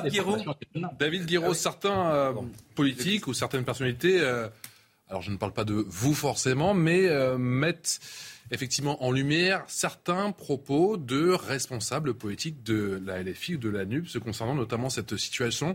Je parle bien évidemment de ces policiers qui se font agressés et de ces agressions qui se multiplient ces dernières semaines. Il y a comme une montée en puissance depuis trois, voire quatre semaines, pour ne pas dire depuis le début d'été. Dans quelle mesure les propos de certains de vos collègues sont, on une responsabilité? Bah, Lesquels? Sur la police c'est ça? Bien évidemment. On peut, se refaire ce débat. Bon, c'était il y a longtemps. Hein. Euh, ouais, ouais. Bah, c'était il y a longtemps, mais ce sont des propos, encore une fois, qui ont un certain écho aujourd'hui, non? Bah, C'est-à-dire que moi, je suis pas d'accord pour qu'à la suite d'une intervention de police, il y ait un passager euh, qui se prenne une balle dans la tête pour un délit de fuite. Donc, euh, donc de la même manière que moi, je dis aux jeunes que, que, que, que, la violence n'est pas la solution, que le trafic de drogue n'est pas la solution, j'attends aussi que ma police soit irréprochable. Et, c'est vrai que j'ai des exigences fortes, j'avoue. Je, sais que les conditions de, de, de l'exercice du métier sont pas faciles. D'ailleurs, dans le Nord, en vérité, ça se passe un peu mieux. Moi, depuis que je suis dans le Nord, je me rends compte que l'Île-de-France, c'est quand même particulier euh, euh, dans les rapports police-population. Mais, mais, euh, mais voilà, je, suis pour une police irréprochable. Je ne vais pas me cacher de ça. Donc, en fait, quand il y a, une, quand il y a un délit de fuite et une passagère qui se prend une balle dans la tête, quand bien même un policier a pu être a pu être touché par une voiture ou autre, il n'était pas en danger de mort, il n'y avait pas manière à, sortir son arme. ça, c'est vous qui le dites. Effectivement, l'enquête le dira. François Pupponi? Non, bon, c'est un, vaste débat, mais c'est vrai qu'il faut qu'à un moment, euh, on, arrive à trouver une solution. Moi, j'entends sur les jeunes oisifs, tout ça, mais il y a des choses énormes qui ont été faites. dans le cadre de la politique de la ville depuis des années, ça fonctionne plutôt bien. et puis après, il y a des jeunes qui ont préféré tomber dans la délinquance et dans, le business. Voilà, il faut aussi le dire. Et la vraie question, alors moi je comprends la politique éducative, bien entendu, qu'il faut en faire plus, bien sûr, mais ceux qui ont basculé, on fait quoi?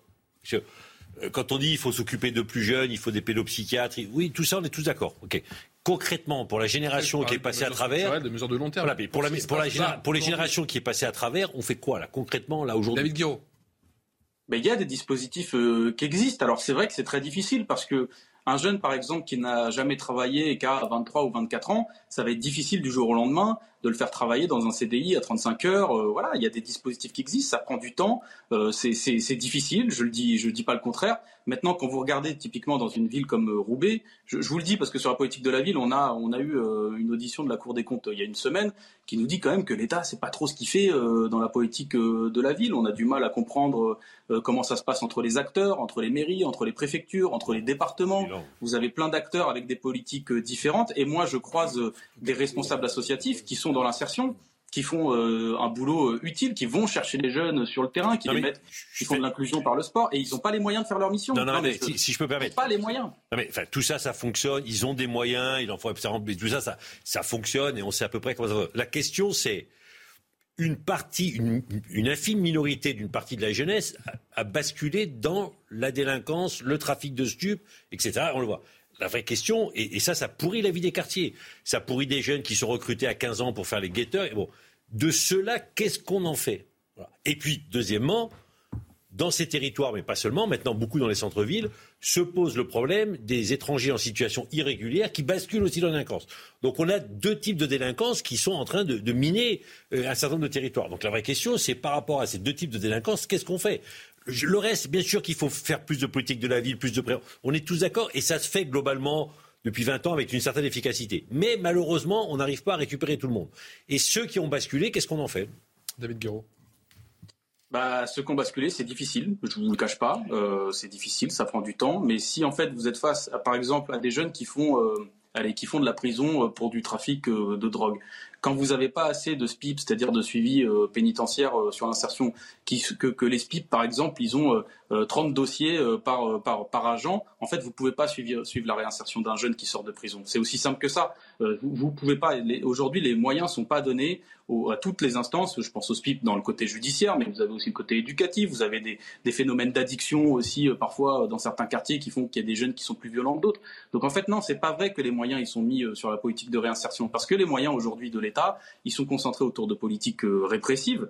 Donc euh, encore une fois, moi je suis pas contre en soi quand, quelqu'un euh, se fait attraper dans son trafic, qui sait qui va faire en partie de, la prison ou pas? Les peines sont longues à exécuter, mais ils les font. Mais le problème, c'est que ça ne résout pas, ça ne résout pas le problème de fond. Quelqu'un qui fait de la prison aujourd'hui, il ressort souvent pire qu'avant. Et il se remet dans les trafics parce qu'il n'y a rien. Et dans une ville comme Roubaix, il y a des quartiers, il n'y a pas d'emploi. Et quand vous faites en plus des reportages de M6 qui vous expliquent que la ville est remplie d'islamistes et que vous avez des jeunes qui sortent du lycée, il y a marqué Roubaix sur le CV, ils ne se font pas prendre dans les entreprises, ils ne se font pas prendre dans les lieux d'apprentissage. Donc tout ça, tout ça devient bien compliqué. Quoi, Rapidement, parce que... ah, ah mais moi, alors David Guéron, on va aller vite parce que effectivement, il y a d'autres questions. Moi, j'ai deux questions très concrètes. On sait qu'aujourd'hui, on a 23% d'étrangers dans les prisons françaises et on sait que les étrangers en situation régulière qui sont insérés, qui respectent la République sont les bienvenus. En revanche, est-ce que vous êtes favorable à ce que les étrangers en situation régulière qui font des victimes en France soient expulsés lorsque les conditions le permettent dans leur pays d'origine? Moi, je ne suis pas pour la double peine. C'est pas un principe de justice euh, que je suis. La gauche, de manière générale, a jamais été euh, euh, contre la double peine. Moi, j'estime que quand il y a un problème, un délit ou un crime, on le règle sur notre territoire. Déjà, c'est une position de l'État qui prend ses responsabilités et qui est en capacité de juger les gens, d'appliquer les peines quand il faut les appliquer, parce que je ne suis pas pour ne pas qu'il y ait jamais de peine. Par contre, derrière, il faut voir aussi pourquoi sont, sont incarcérés les étrangers. Parce que si vous voulez, un crime ou un meurtre, etc., c'est quelque chose. Quand vous avez des étrangers qui sont incarcérés parce qu'ils ont des défauts d'identité ou parce qu'ils ont une consommation de shit dans, dans, leur, dans, dans, leur, dans leur sacoche, je suis désolé, c'est un peu différent. Et j'estime que là, franchement, on n'est pas à la hauteur. On n'est pas à la hauteur. Donc, on, garde, on garde des voyous étrangers qui sont venus irrégulièrement sur le territoire et dont la France est généreuse avec les valeurs que je pense qu'on peut être euh, reconnaissant euh, tous les deux. Et ces gens qui se permettent de venir illégalement et en plus de faire des victimes, on les garde sur le territoire national. Donc on respecte pas ceux qui viennent légalement et qui font l'effort de s'insérer. bien sûr qu'on respecte ceux qui font l'effort euh, de insérer. Moi, je vous dis justement que le problème, c'est qu'aujourd'hui, vous avez une politique de répression vis-à-vis des personnes de nationalité étrangère ou d'origine étrangère ou étranger qui est disproportionnée, qui est disproportionnée. On emmène des gens en prison parce qu'ils consomment, euh, ils consomment euh, du shit, parce qu'ils ont leur conso perso, parce que c'est ça qui se passe, Monsieur Vallée. Vous le savez. Ça fait quand, quand, quand vous êtes policier, que vous êtes soumis à la politique du chiffre et il y a des policiers qui sont soumis à la politique du chiffre, qui doivent appliquer ces trucs-là. Euh, quand on vous dit à la fin de service, allez, tu vas faire de la sauvette, donc tu vas rattraper un gars qui, euh, qui est un pauvre, un pauvre monsieur là, qui fait, qui fait de la vente à la sauvette, euh, qui est un délit, mais franchement, et, quand on l'attrape deux ou trois fois, au bout d'un moment, il peut faire une petite peine de prison. Mais est-ce que c'est ça le problème de la France? Alors oui, quand il y a des criminels, on les attrape, on les met en prison. Et moi, j'estime, je vous le dis, c'est une question de principe. Vous avez l'État français doit être en capacité. Une question qui va rapidement, David Guiraud. Et après, je dois y aller. Hein, est-ce que, est-ce que vous avez, non, est-ce que vous avez l'idée, ça va aller très vite. Est-ce que vous avez l'idée, je vois que vous êtes devenu un vrai député. Allez, allez, allez. Question. Est-ce que vous avez l'idée de faire un passage au commissariat de Roubaix et tourner avec les brigades de la spécialité de terrain de Roubaix, puisque c'est pas vrai qu'il n'y a pas de policiers à Roubaix dans ce secteur-là, il y a une brigade de terrain, ou avec la BAC que vous voulez supprimer en voyant qu'ils sont utiles et qui tuent pas et qui protègent le peuple Vous savez, la BAC, c'est un problème politique, hein, c'est pas un problème. Mais est-ce que vous allez tourner avec eux? Non, mais déjà, je vais aller au commissariat. Parce qu'au commissariat de Roubaix, il y a un gros problème, c'est que les, les, cellules sont délabrées, les cellules de garde à vue. Il y a un gros problème. Euh, là, aujourd'hui, les conditions d'accueil euh, euh, des personnels, parce que ça touche aussi les policiers, hein, d'avoir des, cellules de garde à vue délabrées. Hein. donc, donc, je vais y aller. Je dois voir le commissaire. J'ai pas fait, si vous voulez, j'ai pas, j'ai pas communiqué énormément sur les réseaux sociaux parce que j'ai pas envie de rajouter plus que nécessaire. Mais oui, je vais aller voir le commissaire, je vais aller voir l'état des cellules. je vais évidemment faire ce travail-là parce que un des problèmes aujourd'hui dans, le, dans les commissariats, c'est l'état des commissariats. Moi, pour moi, c'est un des, je veux dire, et en plus, l'état des commissariats, ça concerne tout le monde. Ça concerne les policiers, ça concerne les personnels administratifs, ça concerne les gens qui viennent se plaindre et le public, et ça concerne les gardés à vue. Question les droits humains sont pas Non, mais plus qu'une question, moi, ce que je regrette dans ce débat, c'est qu'on ne peut pas tout mettre sur le même plan. Je veux dire, et, il y a des sujets qui relèvent de l'éducation, il y a des enjeux qui relèvent de la prévention, mais il y a aussi une, nécessité de répression. Et, je pense que tout euh, n'est pas du pareil au même.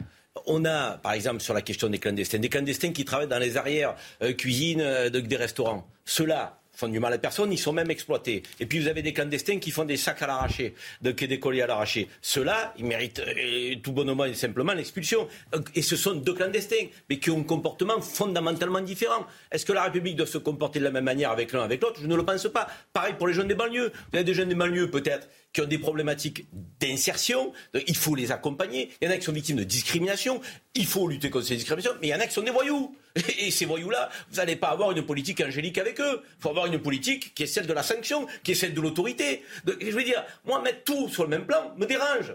Parce que j'ai l'impression qu'on a affaire à des gens qui sont presque des clones et qui génétiquement ont des comportements en fonction de l'endroit où ils vivent ou des origines qu'ils ont. C'est pas ça la vraie vie. La vraie vie, c'est qu'il y a des délinquants, qu'il y a des gens honnêtes, il y a des gens qui font tout pour trouver leur place dans la société. Puis il y en a d'autres, effectivement, si on n'en passe pas un peu par la répression, par la sanction, par des mesures fortes, ils ne comprendront pas. Mais ils seront dans le rapport de force avec nous. Les habitants de Waterloo, les habitants de, Roubaix ne vous disent pas ça sur le terrain, c'est pas le, le sentiment. Vous n'avez pas le sentiment que les gens eh bien, demande à peut-être plus de protection aujourd'hui je vous réponds une dernière fois, après je dois, je dois filer. Oui, une minute et vous êtes en train de m'aspirer tout votre temps. Mais bon, c'est avec plaisir. Euh, bah si, la sécurité c'est un des sujets. Bon, je vous avoue que c'est pas le sujet prioritaire en ce moment. Hein. Dans une ville comme Waterloo, euh, bon, il y, a eu des petits problèmes là. Il y, a une école, par exemple, qui a été volée. Il y a une pièce solidaire qui a été volée à Beaulieu, à Waterloo. Donc euh, voilà, il y a toujours des problèmes d'insécurité. Ça fait partie du quotidien des gens et c'est insupportable. Maintenant, moi, je cherche comment on, on, on, répond à tout ça avec avec efficacité.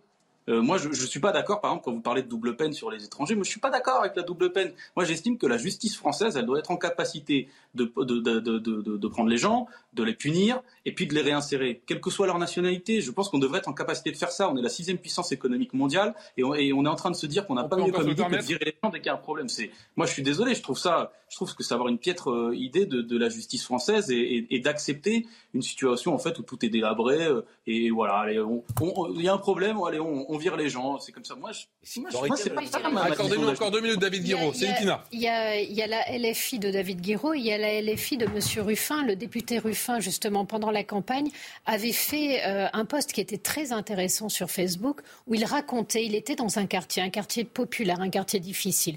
Et il racontait ce que lui disaient les habitants. Les habitants, c'était monsieur et madame tout le monde. Ils étaient divers.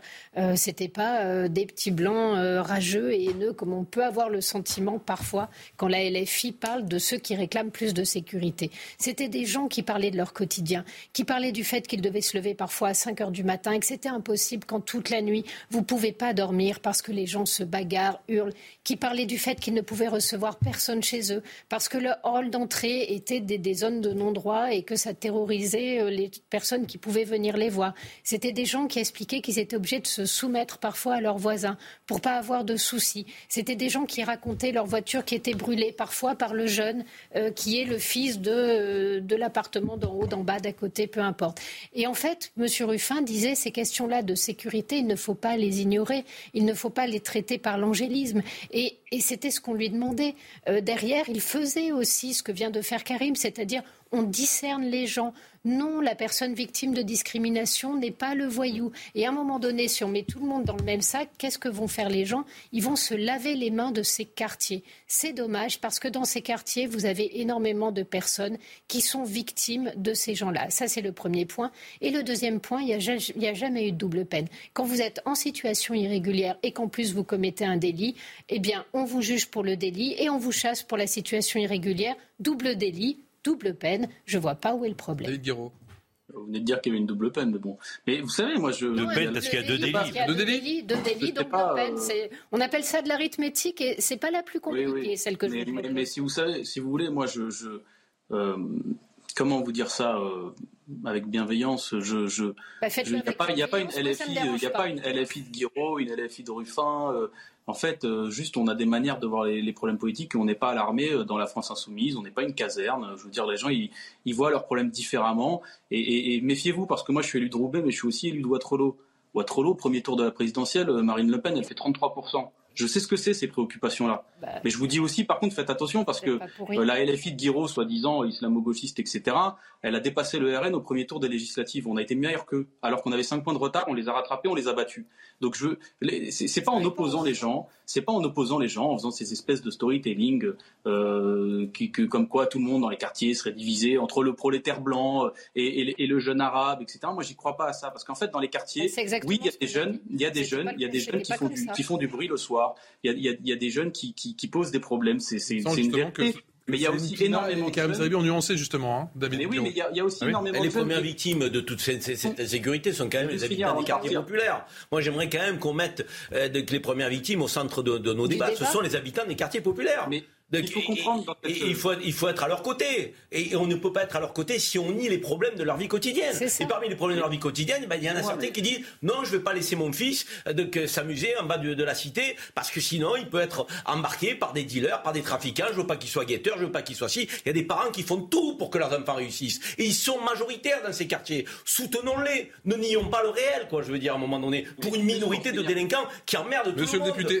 Quelles que soient les origines.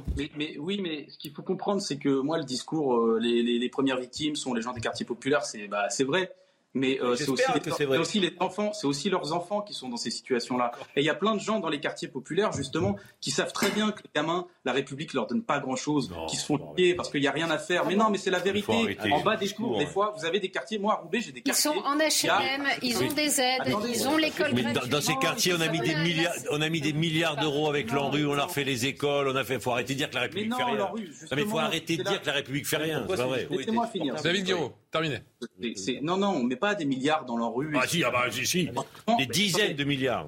Mais laissez-moi parler, Monsieur oui. Duponi. De quoi je parle Il y a trois ans de rue. En plus des aides sociales normales. Il y en a trois. Il y en a trois des programmes. Là, ce que voient les gamins aussi, c'est qu'on est en train de virer des parents, on est en train de virer des grands-parents qui ne seront pas où ils seront relogés. Et dans des quartiers comme l'Alma, dans des, laissez-moi finir, dans des quartiers comme l'Alma, dans des quartiers comme le cul de four, il y a des habitants qui se démènent. Je répète, qui se démènent pour proposer des activités aux jeunes. Eh ben, ces habitants-là, ils sont pas aidés. C'est pas vrai qu'ils sont aidés. Ils n'ont pas les moyens. Il n'y a pas de structure sportive dans le coin. Non mais Figueroa, on ne peut pas. Monsieur Forcément, les jeunes, ils s'ennuient. Non mais oui, ça fait faire des on, on, peut parler de bibliothèque qui. Non mais si je peux, si je peux, si je peux me permettre.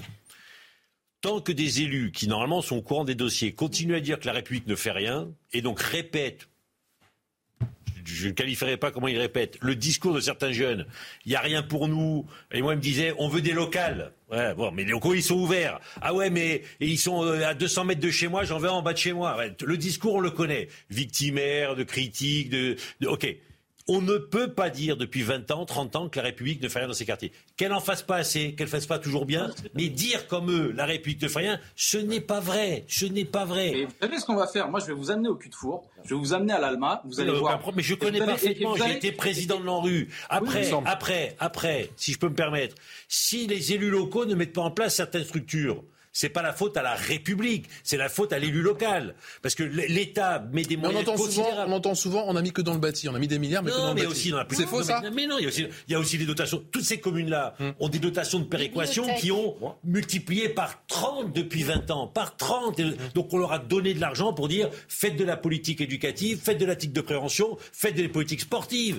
Les communes, ces communes-là, elles ne peuvent plus dire qu'elles n'ont rien. C'est pas vrai. Moi j'ai du mal avec le discours de David, que, que j'apprécie par ailleurs même si on a des, contradictions fortes, c'est que son discours init toute capacité. Non, mais non. Attends, mais tu ne m'as pas écouté, tu dis mais non. Allez, moi, tu nies toute capacité de réussite euh, de gens habitant dans ces quartiers. Or, ils sont immensément nombreux, croyez-moi. Ils font pas de bruit, ce sont les invisibles. Tu devrais plutôt parler de ceux-là qui, eux, agissent au nom de la, et, profitent de la méritocratie républicaine, réussissent par l'école, par la culture de l'effort, par le travail, par leur éducation qui est magnifique. Donc, ceux-là, parle de ceux-là ne défendent pas ce qui est indéfendable, à savoir parce que les délinquants qui ne veulent pas s'en sortir. Je te dis qu'il y, a des jeunes, notamment des jeunes femmes, on n'en parle pas souvent, qui font des études brillantes, etc. Mais il y a des jeunes qui se démènent dans leur quartier, qui ont des projets, qui portent des projets associatifs de solidarité. J'en ai plein à l'Allemagne. Et je vous assure, ce qui revient. Mais ne les assigne pas résidence, David eux, ils s'en foutent de savoir si c'est l'État, la préfecture ou la mairie les responsables. Ce qu'ils voient, c'est quand ils mènent des projets, ils ne sont pas aidés, ils sont seuls. C'est pas, vrai. Franchement, c'est pas vrai. Bon, c'est dommage, on ne peut pas continuer le débat. On ne pourra malheureusement pas continuer le débat parce que David Guiraud qui devait rester avec nous, c'est vrai, 10 minutes, et rester finalement avec nous 27 minutes. Revenez à 19h si vous voulez, on parle super profit, pouvoir d'achat, si ça vous tente. Ah, j'aurais aimé, mais je dois filer. Pas de souci, merci d'avoir été avec nous pour ce nouveau numéro de Podchan et je précise le respect avec euh, Mathieu Vallet. C'est extrêmement bien passé. Ah je note. Mais tout le temps. Mais moi, quand on me respecte, je respecte les gens. Et David Guiraud, on n'a pas du tout les mêmes opinions euh, sur la police et la sécurité. Et juste le cul du four et l'Allemagne et les Peuls et les Trois Ponts. Je vous connais bien. La pub. Je suis du Nord. C'est des quartiers qui ont été rénovés par l'État. On est extrêmement en retard aussi. La pub. On a même fait un plan spécial. il y avait 18h passées de 32 minutes. Ouh là là, nous sommes très très en retard. Le rappel des titres de l'actualité, Mathurio. Énorme bénéfice pour Total Energy. Ses profits s'envolent à 5,7 milliards de dollars au second trimestre. C'est le double d'il y a un an. Le géant français profite de la flambée des cours du pétrole depuis l'invasion russe de l'Ukraine. Viktor Orban assume ses propos. Dans un discours ce week-end, le Premier ministre hongrois s'était opposé, je cite, au mélange des races. Nous ne voulons pas être une race mixte qui se mélangerait avec des non-européens, c'est ce qu'il avait affirmé. En visite aujourd'hui en Autriche, Viktor Orban se défend. En Hongrie, ses expressions et phrases représentent un point de vue culturel, civilisationnel. Fin de citation. C'est le jour du dépassement. Ce 28 juillet, l'humanité a consommé tout ce que la planète peut produire en un an sans s'épuiser. Il faudrait donc presque deux terres pour subvenir aux besoins de la population mondiale. Si tous les Français vivaient comme, si tous les humains pardon, vivaient comme les Français, le jour du dépassement serait intervenu encore plus tôt, le 5 mai 2022. Allez, toujours en plateau avec Karim Zerebi, François Pupponi, Mathieu Vallet et il vient de nous rejoindre Alexandre Devecchio. Bonsoir. Bonsoir. Chef. Au Figaro, on en vient à ce palmarès, palmarès des professions les plus touchées par la violence et sans surprise, eh bien, ce sont les policiers. Une fois encore, Mathieu Vallet en parle juste après. Les précisions d'Arthur Muriot. À eux seuls, policiers nationaux et gendarmes représentent plus de la moitié des victimes enregistrées pour des atteintes physiques ou verbales, délictuelles ou criminelles. C'est ce que révèle le service statistique ministériel de la sécurité intérieure. Dans un rapport, il a dévoilé le top 10 des professions les plus exposées à la violence. Sans surprise, les forces de l'ordre arrivent en tête. 36,7% des victimes d'atteintes avec circonstances aggravantes sont des agents de la police nationale. 16,2% sont des gendarmes. Les élus, bien que classés dixième avec 1,8%, ont connu une nette progression. En 2016, il ne représentait que 0,8% du total des victimes, une augmentation que déplore le président de l'Association des maires de France. Ce problème de, violence croissante, d'individus qui se comportent de façon capricieuse et violente, de gens qui ne respectent pas la, nation, qui ne respectent pas les règles de la République, c'est un problème qui concerne les élus, mais qui concerne beaucoup de, nos compatriotes. Donc il y a un goulot d'étranglement au niveau de la protection de tous les Français et de la justice.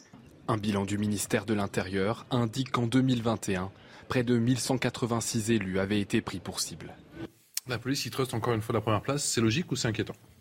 Non, c'est logique. On a des policiers qui protègent les plus faibles et les plus vulnérables et ils se mettent euh, leur corps en avant, si j'ose dire, pour que les victimes ne soient pas fracassées par les voyous dont on voit si, si bien chaque jour les méfaits. Et puis d'une certaine manière, si les policiers sont victimes, on parle de violence verbale, de violence physique, donc ils sont atteints dans leur chair, c'est que c'est la profession la plus dangereuse de France. Et derrière, c'est qu'il y a des auteurs. Et il faut aussi mettre ça en parallèle avec la réponse pénale.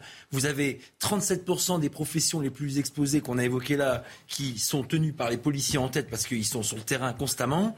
Et vous avez derrière un voyou sur 10 qui est condamné et incarcéré lorsqu'il a frappé ou insulté un policier. Donc on voit bien que la proportion entre le nombre de policiers blessés et le nombre de voyous qu'on interpelle pour ces faits-là euh, incarcérés, le compte n'y est pas. Donc c'est ça aujourd'hui. Donc au plus on aura de voyous qui ne seront pas condamnés, incarcérés, dont ils auront la certitude qu'ils n'auront pas de peine pénale s'ils agressent un policier ou un uniforme, au plus le chiffre de policiers blessés ou agressés augmentera. C'est un refus de l'autorité légitime, cette liste. L'autorité légitime, elle est incarnée par des femmes et des hommes donc euh, qui euh, euh, portent les valeurs de la République, les incarnent et en sont les garants dans, le respect de celles-ci. on voit bien, policiers, ils ont une tenue, la plupart, et effectivement, ils incarnent notre République. C'est souvent le dernier rempart, hein, les fonctionnaires de police. Hein. Là où il n'y a plus de service public, il y a toujours le service public de la police nationale. les gendarmes arrivent en numéro 2. Policiers municipaux, numéro 3 pareil, ils ont une tenue. Ils sont 27 000 en France, les policiers municipaux. et après, derrière, on a les instituts les professeurs, l'éducation, pareil, c'est une autorité légitime, républicaine, personnel de santé, qui est contestée. Euh, euh, personnel pénitentiaire, personnel de santé, les urgences, les agressions et autres. Tous ces personnels-là, à un moment donné, doivent être resanctuarisés. Et c'est vrai que nous avons le sentiment que lorsqu'il y a un acte de violence, une agression portée sur ces femmes et ces hommes, on a le sentiment que le compte n'y pas en termes de sanctions. Et c'est vrai qu'on aimerait une sanction quasi automatique pour dire que ça n'est pas négociable. La violence en général, mais la violence en particulier sur ces femmes et des hommes dont la République ne peut pas se passer si elle veut tenir debout. Aujourd'hui, c'est vrai qu'en termes de résultats, de sanctions, ben, parfois on se dit, mais c'est quoi ce laxisme? C'est quoi se laisser aller? Vous agressez un policier, un gendarme, un policier municipal, euh, même un instit, euh, un personnel de transport Parfois, c'est un rappel à la loi. Un médecin, hier, on a dit. Un médecin. Parfois, on vous dit, euh, vous serez jugé dans huit mois. Mais encore une fois, normalement, c'est la case enfermement, éloignement euh, donc, euh, de la société, pas négociable pour un temps donné. Un peu le modèle des Pays-Bas, qui n'est pas une dictature, qui a créé des places de prison pour sanctionner, pour sanctionner réellement donc, et directement, comparution directe, les délinquants. Et là, c'est un peu ce qu'on aimerait. Comment vous vous attaquez à un personnel de la République, vous êtes sanctionné. Comment stopper cette haine contre les uniformes? C'est impossible. Si, c'est possible, je crois, en faisant preuve d'autorité partout. Effectivement, peut-être en aggravant les peines pour les, agressions euh, des personnes qui portent l'uniforme, mettre des peines planchées. Euh, voilà, mais tout ça se, se, s'inscrit dans une politique globale hein, euh, de lutte contre la sécurité euh, qui est le triptyque, on le connaît, c'est de manière générale revoir complètement la politique pénale, construire des places de prison pour faire que quand il y a une sanction, elle soit immédiatement euh, appliquée, maîtriser les flux migratoires et sans doute donner plus de moyens aux policiers. tout ça sur fond sans doute d'éducation et d'un État qui euh, est capable de tenir un discours euh, d'autorité, parce que le discours des dernières années a souvent mis en cause l'autorité. Pour les partis les plus radicaux d'extrême gauche, on a expliqué que l'État était violent, injustement autoritaire, que les policiers étaient racistes. donc ça s'est accompagné en plus d'un certain discours. Et je crois qu'il faut rompre avec ce discours-là. Mais la liste effectivement est intéressante je rejoins Karim, on voit bien que euh, peut-être il y a une dimension presque idéologique dans cette violence. On veut bien comprendre que les, policiers soient les plus exposés à la violence, parce que d'une certaine manière, c'est leur métier. Même policiers, gendarmes, policiers Même si autrefois, il y avait une forme de forme du policier, les voyous savaient que ce, de, de, de, peur du, policier, les voyous savaient que s'en prendre à un policier, bah, c'était, ça risquait d'être, ils allaient prendre cher. Exactement. Comme ça. Donc aujourd'hui, c'est plus le cas. Mais à la limite, on peut se dire, bon, les, policiers, c'est leur métier d'aller au contact des voyous, c'est normal qu'ils se... Enfin, c'est normal. C'est logique qu'ils se fassent euh, plus agressés que les autres. Pour tout le reste, on voit bien qu'il y a aussi une, dimension de haine euh, à l'égard de tout ce qui représente en fait l'État. Euh, et peut-être à travers l'État, tout ce qui représente la France. Donc là, il y a une dimension idéologique là-dedans qu'il faudrait creuser. Pourquoi? Ces gens détestent, détestent le pays, détestent ceux qui représentent, détestent ceux qui sont censés euh, participer au bien commun. Je pense aux pompiers. On dit souvent, euh, oui, on agresse les policiers dans les cités euh, parce que les policiers, il y, aurait des violences policières, etc. Bon, c'est le, discours de l'extrême gauche, mais qu'on m'explique pourquoi alors on, agresse aussi les pompiers, on agresse les médecins, etc., etc. Donc, pourquoi on en est là en France, François Pupponi, et, pas chez nos voisins espagnols On en est là parce que on avait un exemple tout à l'heure avec le député Guiraud. On, a laissé véhiculer un discours que la France n'a rien fait à ghettoiser, à stigmatiser et, à, faire en sorte de faire de, la discrimination, ce qui est une part de réalité. Mais, sauf que ce discours-là, il, a été véhiculé par certains depuis des années. Et il est rentré dans la tête des jeunes en disant, de toute façon, la France nous doit quelque chose, il faut qu'elle paye, elle nous est redevable, et donc on la déteste. Et ce discours-là, qui, qui, qui, remonte à 40 ans, il, a fait du mal dans l'esprit de certains. Donc il y a bien entendu tout ce qui a été dit sur ce qu'il faudrait faire pour, euh, je le disais tout à l'heure, pour sanctionner ceux qui basculent dans la violence euh, vis-à-vis des forces de l'ordre en particulier, pas seulement, quand on voit après euh, tous ceux qui sont victimes de la violence, mais il y a aussi un modèle éducatif à élaborer. Quand on en arrive là, c'est que quelque part, on a loupé quelque chose en termes de passage de message vis-à-vis du respect de l'institution, de la nation, des institutions républicaines. Donc, bien entendu, il faut de la sanction immédiate, mais mais il faut éviter que les générations futures qui arrivent, elles aient la même haine en elles, dans certains territoires, que cette, nouvelle, que cette génération-là. Donc il y a tout. Euh, Karim le disait tout à l'heure. Une génération qui est sacrifiée Comment? Une génération qui est sacrifiée ah, Oui, mais enfin, quand on, a, quand on en Sur arrive. le plan de l'idéologie, j'entends, bien sûr. Oui, quand on en arrive là, oui. Mais je répète, bon, je n'ai rien contre le député Guiraud, mais. David Guiraud qui était avec nous. Hein, David Guiraud, pas vu, entre 18h et 18h30. Entendre un jeune de 18 ans euh, qui pour obtenir quelque chose va dire attention on fait rien pour moi, on est méchant, n'aime pas, voilà. Bon, discours je le connais, ok, je peux. Mais qu'un député de la République véhicule ce discours, c'est juste insupportable. Que des députés de la République participent à des manifestations, moi je les ai vus devant des commissariats pour expliquer que la police française est négrophobe et tue les noirs parce qu'ils sont noirs, et crédibilise le discours victimaire de certains, on, marche sur la tête. Donc s'il n'y a pas un sursaut républicain de l'ensemble des institutions pour dire on va essayer de réexpliquer c'est quoi la République, c'est quoi la nation, c'est quoi la France, pour qu'une nouvelle génération ne bascule Parce que sur le terrain, le discours est encore plus vindicatif? Bien entendu, mais la, haine, la haine de l'autre, la haine de l'institution, la haine de la France, elle transpire tous les jours. Ça, c'est enfin, pour vivre dans ces quartiers, je peux vous dire que c'est une minorité. Hein, Karim a raison de dire que c'est une infime minorité. Mais cette minorité-là, elle a compris qu'avec ce discours-là, on pouvait prendre le pouvoir. Et donc, euh, ils y vont. Qu'est-ce qu'on a raté, Karim Zeri, pour que cette génération pense ça? Sachant que leurs parents ne pensent pas forcément ça. D'abord, moi je suis assez prudent, vous le savez, euh, c'est parfois un désaccord que j'ai avec euh, les gens sur les plateaux sur les enjeux générationnels. Comme si effectivement il n'y avait que des jeunes qui euh, étaient auteurs de violences vis-à-vis de ces corps, ou comme s'il n'y avait que des jeunes habitant certains quartiers qui étaient auteurs de violences, que des jeunes ayant de certaines origines auteurs de violences. Ça existe. Je ne l'ai jamais nié.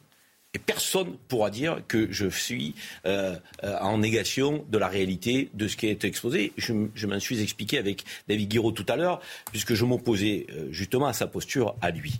En revanche, je pense qu'au-delà de ce qui a été dit sur cette infime minorité qui a une haine de la française, ça n'explique pas tout. Je pense que globalement dans notre société française, on a une inversion des normes qui s'est établie vis à -vis de l'autorité légitime.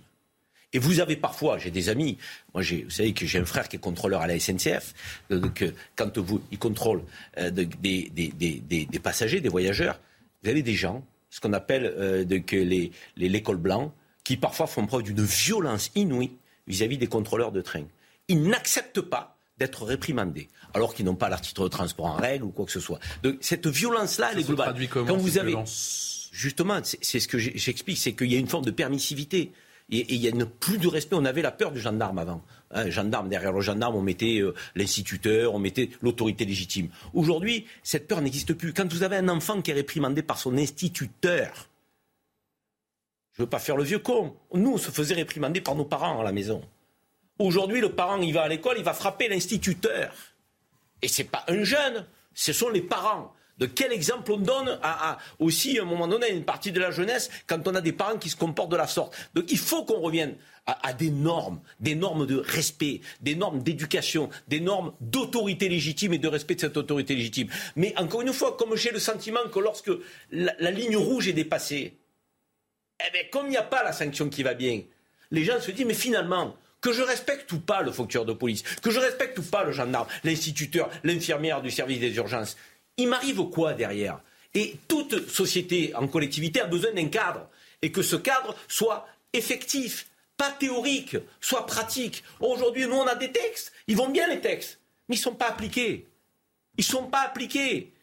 Donc, il faut qu'on en revienne effectivement à l'application des textes en matière de sanctions lorsque les lignes euh, rouges sont dépassées. Et elles le sont trop souvent aujourd'hui. Un refus d'obtempérer pour un fonctionnaire de police. Alors, pareil, quand vous parlez des gardiens de la paix, vous explique. Bien sûr qu'il y a des profils où on fait attention parce qu'ils ont l'expérience, mais des fois ils sont surpris. Des fois, vous avez des gens euh, propres sur eux, comme on dit, mais ils sont d'une violence vis-à-vis des fonctionnaires de police. Des mots crus, plus aucun respect, une forme d'agressivité. Ils n'acceptent pas d'être contrôlés. Mais il faut qu'on en revienne à un peu plus de rationalité dans notre pays. Ça, vous, vous l'expliquez ou pas, Mathieu Vallet Vous qui êtes confronté au quotidien justement à ces injures, insultes, pour ne pas dire ces violences physiques. D'abord, moi j'ai été gardien de la paix pendant 8 ans, et au fur et à mesure, la culture de l'excuse en France, elle a fait des ravages. En fait, c'était toujours oui mais. Et à chaque fois d'avoir dit oui mais, d'une certaine manière, on a légitimé les violences et les atteintes à tous ceux qui incarnent l'autorité, que ce soit le policier, le professeur, le pompier, l'élu ou toute personne qui sert la France. Ensuite, moi, ce que je remarque dans mes fonctions jusqu'à présent, puisque j'exerce à côté mes fonctions opérationnelles, comme vous le savez, c'est qu'aujourd'hui, beaucoup de personnes ne supportent plus la frustration d'être contrôlées. Et on a une contestation je ne vais pas faire du systémisme, mais en permanence de notre autorité. Quand vous avez des élus de l'extrême gauche, de l'ultra gauche, qui disent que la police tue, qui disent suicidez-vous, qui disent en permanence que le problème c'est la police, c'est pas euh, les voyous, qui font du voyou une victime et du policier un coupable. Tout ce discours qui est minoritaire, mais qui d'une certaine manière infuse la société, infuse les esprits faibles, infuse, infuse ces voyous, et eh ben ils disent d'une certaine manière, si on n'est pas d'accord, si... J'entends, mais j'imagine que c'est pas quand même pas que de la faute des insoumis. Est-ce que Karim Zeribi disait, je termine juste là, c'est que, en fait, ça, c'est une partie des voyous auxquels on est confronté. Ensuite, le kidam, le monsieur tout le monde aujourd'hui, et c'est ce qui, moi, m'interpelle comme beaucoup de collègues, il n'y a plus de profil type, même si c'est pas encore une généralité, heureusement. Vous arrêtez quelqu'un pour un feu rouge, vous arrêtez quelqu'un pour une infraction, au lieu d'être honnête et dire, oui, j'ai commis une infraction, faut avouer, faut admettre pardonner. Vous savez, c'est là où les proverbes que les parents apprennent lorsqu'on est éduqué correctement servent lorsqu'on est plus grand. Eh ben, vous voyez bien qu'aujourd'hui, moi, la dernière fois, il y a deux jours, j'ai contrôlé un automobiliste, il était exécrable et c'était pas euh, une personne euh, qui avait un casier ou qui était défavorablement reconnu, mais vous aviez une personne qui était insérée, qui travaillait, qui était un chauffeur Uber et qui au début m'a parlé comme un chien. Et si moi j'ai pas de sang-froid, si moi j'adopte le même comportement, mais évidemment je suis un professionnel de la sécurité que l'automobiliste, eh ben ça part en vrille. Et c'est pour ça que je vais plus loin, si on peut s'élever un peu, c'est pour ça que nous, on propose que tous les policiers qui sortent d'école, quel que soit le grade, soient systématiquement encadrés par un ancien. Quand on a un jeune policier à qui on apprend en école de police que parce que normalement on porte la tenue, on incarne l'autorité, donc le respect, et eh ben même s'il y a des simulations, même s'il y a des stages, c'est bien dehors. Moi, je le dis quand j'étais, je termine juste sur ça. Qu'il y avait un élève gardien quand j'étais élève gardien ou gardien paix stagiaire, c'est bien. Moi, j'avais un ancien qui s'appelait Jacques, qui avait 10 ans d'ancienneté à Sarcelles et qui parfois, lorsque on a un peu pris euh, euh dépourvu ou qu'on n'est pas habitué à être confronté à une telle violence physique ou verbale qui vous donne les bons préceptes, les bonnes idées, les bonnes manières de réagir, parce qu'il y a des choses qu'on n'apprend pas en école et qu'on apprend sur le terrain avec des gens qui Juste, la, société est en crise et les gens ne supportent plus. Euh, ni le contrôle, ni la contradiction. Ok, on est d'accord. Vous êtes d'accord, ça, François Bien sûr, non, mais, le jeune ancien. bien entendu. mais, le binomage. Mais la question, c'est moi aussi j'entends certaines personnes qui sont effectivement complètement insérées, qui ont un emploi, etc., ne plus accepter un contrôle de police au motif après, il l'explique, ce qui n'excuse rien, mais ce qui explique, en disant, oui, mais moi, j'ai des voyous en bas de chez moi tous les jours, on leur fait rien. et entre guillemets, moi, on vient m'emmerder pour un, enfin, pour un stationnement. Voilà. Et donc, ce sentiment de deux poids, deux mesures, il est en train de gangréner aussi la société. Mais attention, quand vous avez, quand vous avez un contrat de travail qui ne vous convient pas, vous n'attaquez pas l'employeur, vous allez au tribunal. Pour raconter une anecdote. Ah oui. faut dire aux gens, en fait, s'ils ne sont pas d'accord sur le terrain, ils contestent. Juste pas le policier. Une anecdote. Dans les voies judiciaires. Il y a des quartiers, en particulier, c'est le quartier de la Communauté juive à Sarcelles, où il y avait beaucoup d'agressions, de temps en temps. Et donc, ils disaient, on veut de la police. Dis, vous êtes sûr Mais ils vont venir vérifier. Vous garez un double fil, tu vas prendre un PV. Hein. Non, mais ils sont pas là pour ça. Si, ils sont là pour ça. Ils sont là pour appliquer la loi. Et eux, ils demandaient de la police pour les protéger parce qu'il y a eu euh, quatre agressions antisémites euh, en 15 jours. Et les CRS qu'on faisait venir pour sécuriser le quartier, quand il envoyait trois magarés, il mettait des PV. Et les gens ne comprenaient pas ça. Les gens disaient, mais les policiers, ils, peuvent, ils appliquent la loi. Parce qu'ils ne voient pas tout. Oui, mais, voilà, le citoyen qui se fait agresser, oui, je sais bien. lui, il a besoin de la police pour le protéger. et il ne comprend pas que le policier soit, appliqué pour les autres. Voilà, et pas pour eux. Voilà. Et, ça, et ça, et ça, il fallait de la pédagogie pour leur dire, non, mais un policier. Ne pas chez nous. Voilà, voilà. Mais c'est ce que veulent les citoyens. Il y a aussi le politique doit fixer les priorités. Moi, je suis un peu d'accord avec tout ce qui a été dit. Je suis d'accord qu'il y a une crise euh, euh, des valeurs dans ce pays, euh, une perte de, des repères qui, qui, fait que même des gens éduqués, insérés, peuvent finalement manquer de respect aux autres. Ça, c'est une réalité. Mais je, je, rejoins aussi ce que vous avez dit, François Pupponi, sur le deux poids, deux mesures. Je crois que ça a été d'ailleurs particulièrement difficile à vivre euh, pendant la crise du Covid, avec cet enfermement général, euh, cette infantilisation sur le masque et des règles tatillonnes, et euh, alors qu'on sait que dans certains quartiers, dans certains territoires, les règles ne sont, ne sont pas respectées. Donc il y a quand même une, une priorité à fixer. Et c'est vrai qu'on a un État qui, pardonnez-moi, est de plus en plus emmerdant sur des détails, sur le code de la route, qui, qui, qui voilà, fait, est capable de faire respecter le code de la route, si j'ose dire, qui impose les 30 km heure et je ne sait quelles règles, et qui est de moins en moins capable euh, de, résoudre les vrais problèmes euh, des gens. Pardonnez-moi, là, c'est se faire agresser en bas de chez soi, c'est quand même plus grave que de mettre son masque de, travers, Karim. Euh, donc oui, les gens veulent que la loi soit respectée d'un côté et pas de l'autre, si j'ose dire, qu'elle soit respectée dans les proportions en fonction de la gravité des, faits. Voilà, un brin provocateur. L'État peut-il protéger sa police Aujourd'hui, Mathieu Vallet? Avec ce déplacement, encore une fois, encore ce déplacement de Gérald Darmanin samedi à Lyon. Non mais d'accord, mais je vais être très cruel. Euh, on comptait beaucoup sur l'article 24 de la loi sécurité globale qui protégeait les policiers qui étaient mis en pâture et jetés en pâture sur les réseaux sociaux. Ça a été rédigé, réécrit pardon, par le Sénat, ça a été censuré par le Conseil constitutionnel. Donc il serait temps que cette loi soit représentée au Parlement. Il y a la loi d'orientation du ministère intérieur qui revient en septembre. C'est une demande forte de tous les syndicats de police, c'est-à-dire. Pour une fois, vous êtes unis là-dessus. Ça repassera pas. Hein. Ça mais si, si on l'écrit bien, ça repassera. Eh, enfin, franchement, hein, si Faut bien l'écrire. Hein, si le Sénat, elle était, pas mal écrite. Hein. Si le Sénat, pour qui j'ai beaucoup de respect, peut s'économiser de réécrire des lois pour éviter qu'elles soient censurées, on ne se portera pas plus mal. Vous ne croyez pas, François Non, mais une fois qu'il y a la censure du Conseil constitutionnel sur un sujet comme celui-là, au nom de la liberté d'expression, compliqué faut, mais faut une rédaction qui soit. Non, mais la liberté d'expression est assurée. Le but, c'était pas d'empêcher les gens de filmer. Non, il faut le dire. Le but, c'est pas d'empêcher les gens de filmer. Le but, c'était que les gens qui filment et qui diffusent ça sur les réseaux sociaux pour porter atteinte à policier. Non, mais rappelez-vous le débat avec la France Insoumise dans l'hémicycle. Oui, bien sûr. Ça a été considéré comme une loi liberticide. Hein, et donc, ce qui est liberticide, c'est les policiers. On est entièrement d'accord. Mais je veux bien dire au test ce qui est liberticide, c'est quand on n'aura plus de policiers dehors parce qu'ils se font fracasser en permanence par des gens à qui on donne tout et à qui on dit amen. Et vous inquiétez pas, je suis d'accord avec vous, Alexandre Devecchio, on prenait pas notre pied à contrôler les Comme, les drones qui ont été interdits. Hein. Mohamed Ben Salman est à Paris, à l'Elysée ce soir. Ce n'est pas un dîner d'État, mais il est quand même reçu par le président de la République. Emmanuel Macron, et cela fait forcément grand bruit. On en parle dans un instant avec, euh, avec mon plateau. A tout de suite. 19h tout pile sur CNews. Merci encore de votre fidélité. La dernière partie de Punchline. On est ensemble, vous le savez, jusqu'à 20h en direct pour faire le point sur l'actu de ce jeudi soir avec euh, François Pupponi, ancien député, Alexandre Devecchio du, Figaro. Bonsoir. Carl bonsoir. bonsoir. Bonsoir, monsieur Monsieur le député, député Renaissance des Yvelines et Philippe Ballard. Bonsoir, monsieur le député, député du Rassemblement National de l'Oise. On parle dans un instant de cette venue qui fait euh, polémique, euh, celle de Mohamed Ben Salman, le prince héritier de l'Arabie Saoudite. Juste après, le rappel et titre de l'actualité, c'est avec vous, Mathieu Rio. Un homme de 44 ans avoue avoir déclenché l'incendie en Ardèche. Le suspect présentait un taux d'alcool significatif lors de son interpellation selon le parquet de Priva. Il est passé aux aveux après avoir été confronté aux nombreux témoignages recueillis par les enquêteurs, établissant sa présence et celle de sa voiture sur le départ des feux. L'incendie a été maîtrisé par les pompiers ce matin, mais il n'est pas encore totalement éteint. 1200 hectares de végétation sont partis en fumée. Un imam du Nord, réputé proche des frères musulmans, va être expulsé. C'est ce qu'a annoncé Gérald Darmanin sur Twitter. Ce prédicateur tient depuis des années un discours haineux, contraire à nos principes de laïcité et d'égalité entre les femmes et les hommes. L'imam est aussi accusé de développer des thèses antisémites la basilique Notre-Dame de Boulogne-sur-Mer saccagée par un touriste américain. Sur ces photos diffusées par la police, les dégâts sont visibles, des bancs renversés, des statues totalement détruites et des reliques dégradées. L'auteur des faits a été placé en garde à vue. Il devrait prochainement rencontrer un psychiatre pour évaluer son état mental. Au Tour de France Femmes, la néerlandaise Lorena Wibbs double la mise. Elle a remporté la cinquième étape à Saint-Dié-des-Vosges, sa deuxième victoire après Paris dimanche. Plusieurs sprinteuses n'ont pas pu défendre leur chance en raison d'une chute massive à 45 km de l'arrivée. Arrivée en troisième position, Marianne Vos conserve son maillot jaune.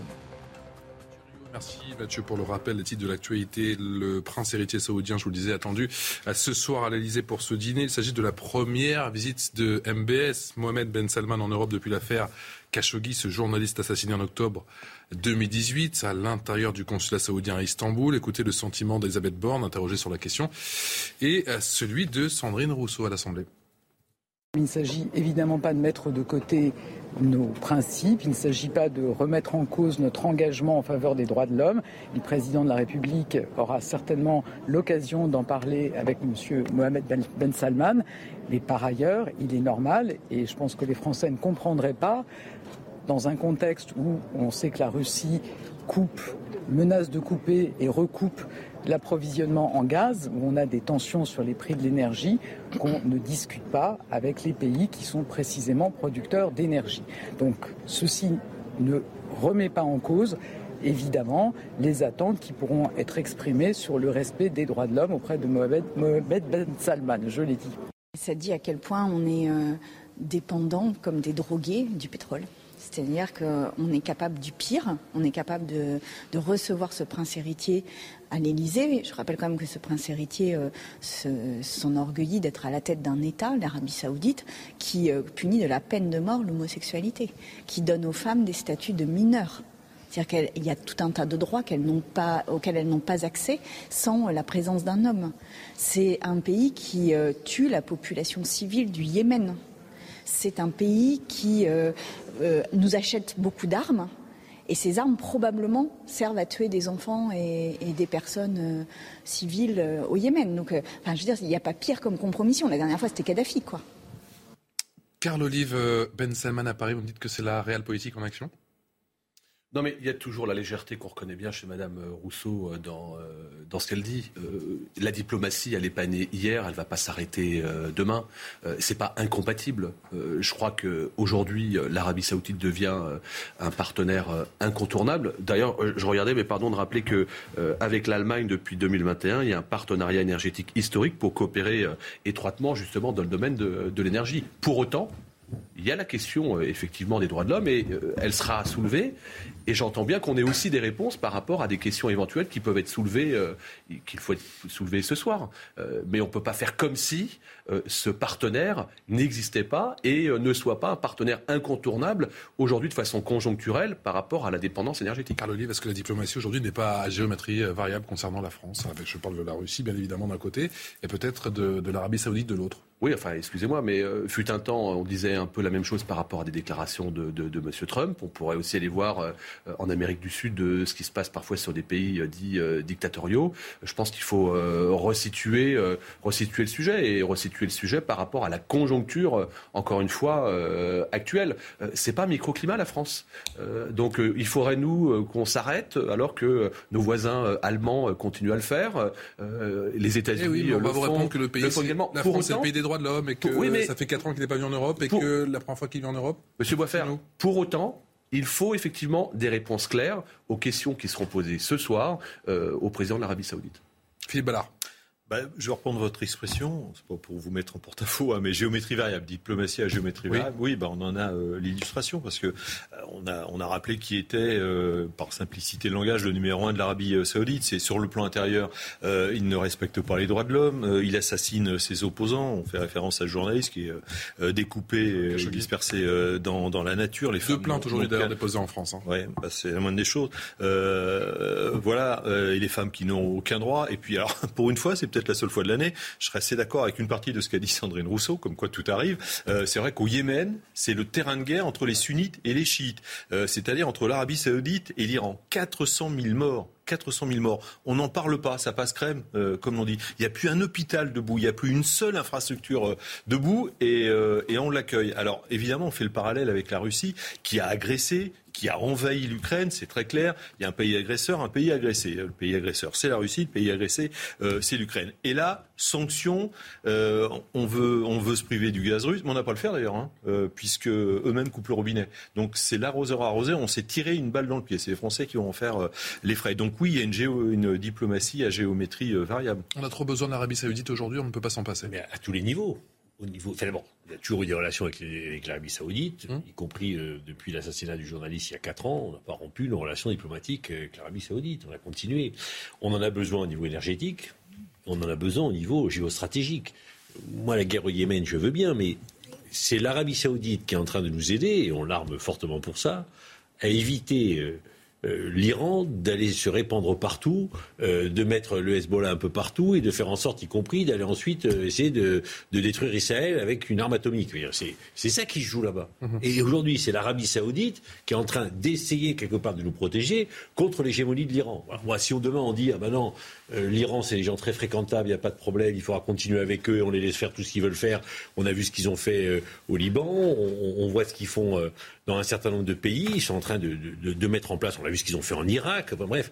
Bah oui, à un moment, on a des alliés. Bon, on pourrait aussi parler de nos relations avec la Turquie. Bah, Erdogan, c'est, il a mis des dizaines de milliers d'opposants en prison parce qu'un jour, il a décidé que peut-être que ces gens-là avaient fait un coup d'État. Bon, euh, sans compter les Kurdes qui se font tuer, euh, les députés qui se font, les députés, députés à l'Assemblée nationale turque qui se font arrêter, mettre en prison parce qu'ils sont kurdes. Voilà, donc c'est oui, ben, on est pour, et actuellement on se sert de, de, Erdogan, membre de l'OTAN, pour aller discuter avec Poutine et essayer de trouver des solutions. Donc bien entendu que la, géopolitique internationale oblige parfois à parler avec des gens dont on considère qu'ils ont un régime pas très euh, conforme à ce que l'on pense, mais on fait avec. Total fait de nouveau les gros titres, vous le savez, pas pour ça retourne ça ristourne sur les carburants, mais pour ses profits pour le moins record, Total qui annonce 5,7 milliards de dollars de bénéfices au deuxième trimestre de cette année et plus de 18 milliards de dollars de profits sur le seul premier semestre. Vincent Fernandez. Il y a d'un côté les super profits et la polémique sur leur utilisation. Total Energy a plus que doublé son bénéfice au second trimestre, 5,7 milliards de dollars contre à peine plus de 2 milliards à la même période l'an dernier.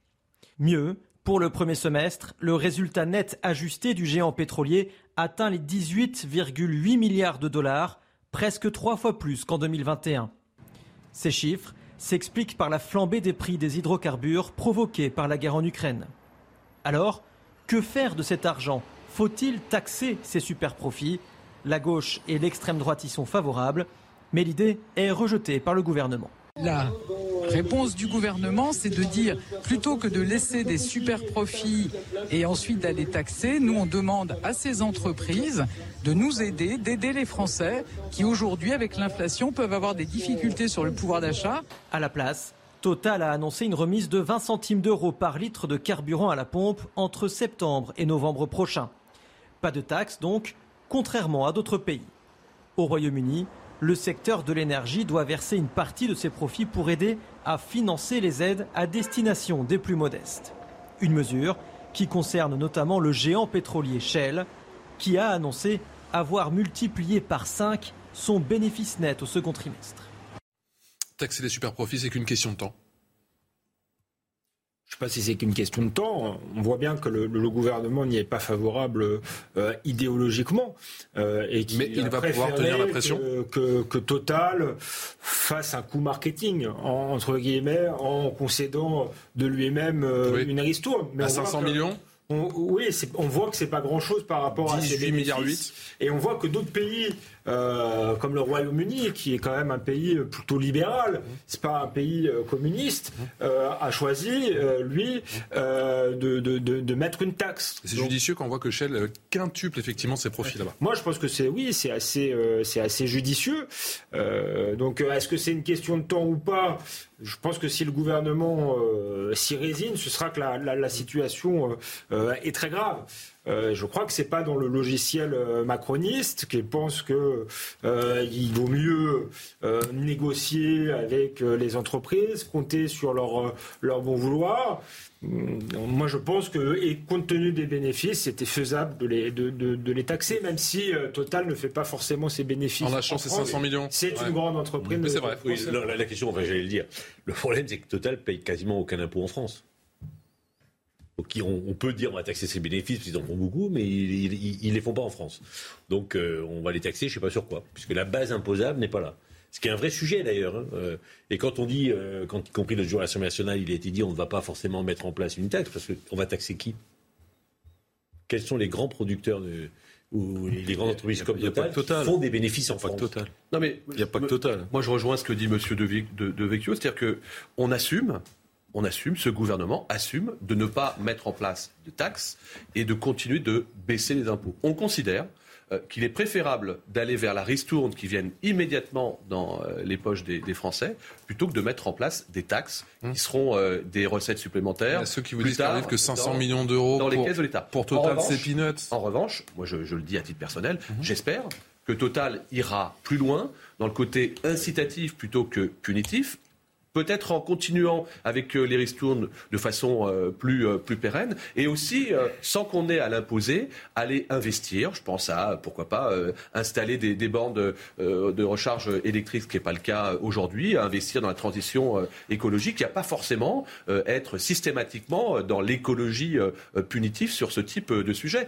Monsieur, Monsieur Pupponi a raison.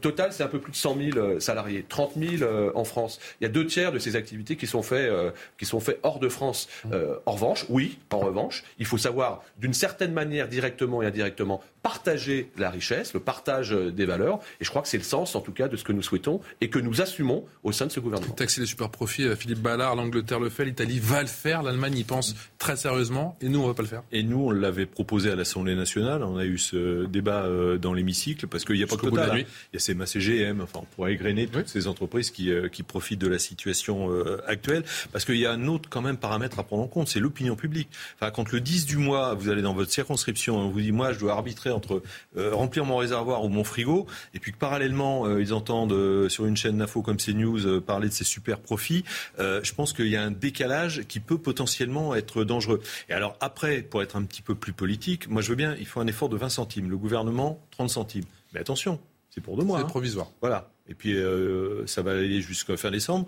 Et après, euh, il n'y a plus rien. Et puis Total. Après, vous savez pas. Après, d'accord. Bon, enfin, euh, vous savez les promesses de Bruno Le Maire, d'Emmanuel Macron et d'Elisabeth Borne, on a appris à, à s'en méfier. Moi, après, je veux bien Total, mais moi, ma circonscription a fait 75 km nord-sud, 45 est-ouest. J'ai regardé, j'ai une station Total une station totale. C'est rural. Euh, on a une ou deux voitures parce qu'on est obligé d'avoir une ou deux voitures. Donc tout ça, euh, pour les habitants de la circonscription, moi c'est du flanc. Hein. Ça change strictement rien. C'est juste de la com, comme c'est euh, très bien faire ce, gouvernement. mais pour le quotidien des Français, ça change pas grand-chose. Puis c'est le 1er septembre entre parenthèses. Et pendant ce temps, EDF perd de l'argent. Euh, oui. euh, avec des, des, mauvais choix stratégiques qui ont été faits aussi, euh, on le rappelle, même si aujourd'hui le, le, gouvernement a changé de pied sur la question du nucléaire, euh, il a mis du temps à le faire, il l'a fait beaucoup trop tard. La fermeture de, de, de Fessenheim est aussi euh, un problème. On devrait tirer un avantage stratégique de tout cela, puisque on est beaucoup moins dépendant du gaz que l'Allemagne.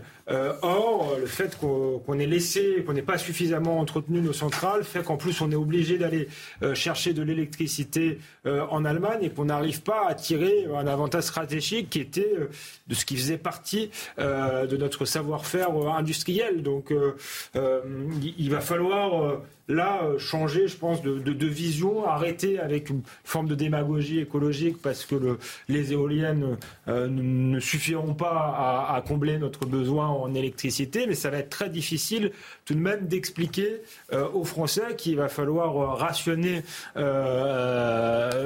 rationner en matière énergétique, notamment pour pourvoir aux besoins de l'Allemagne.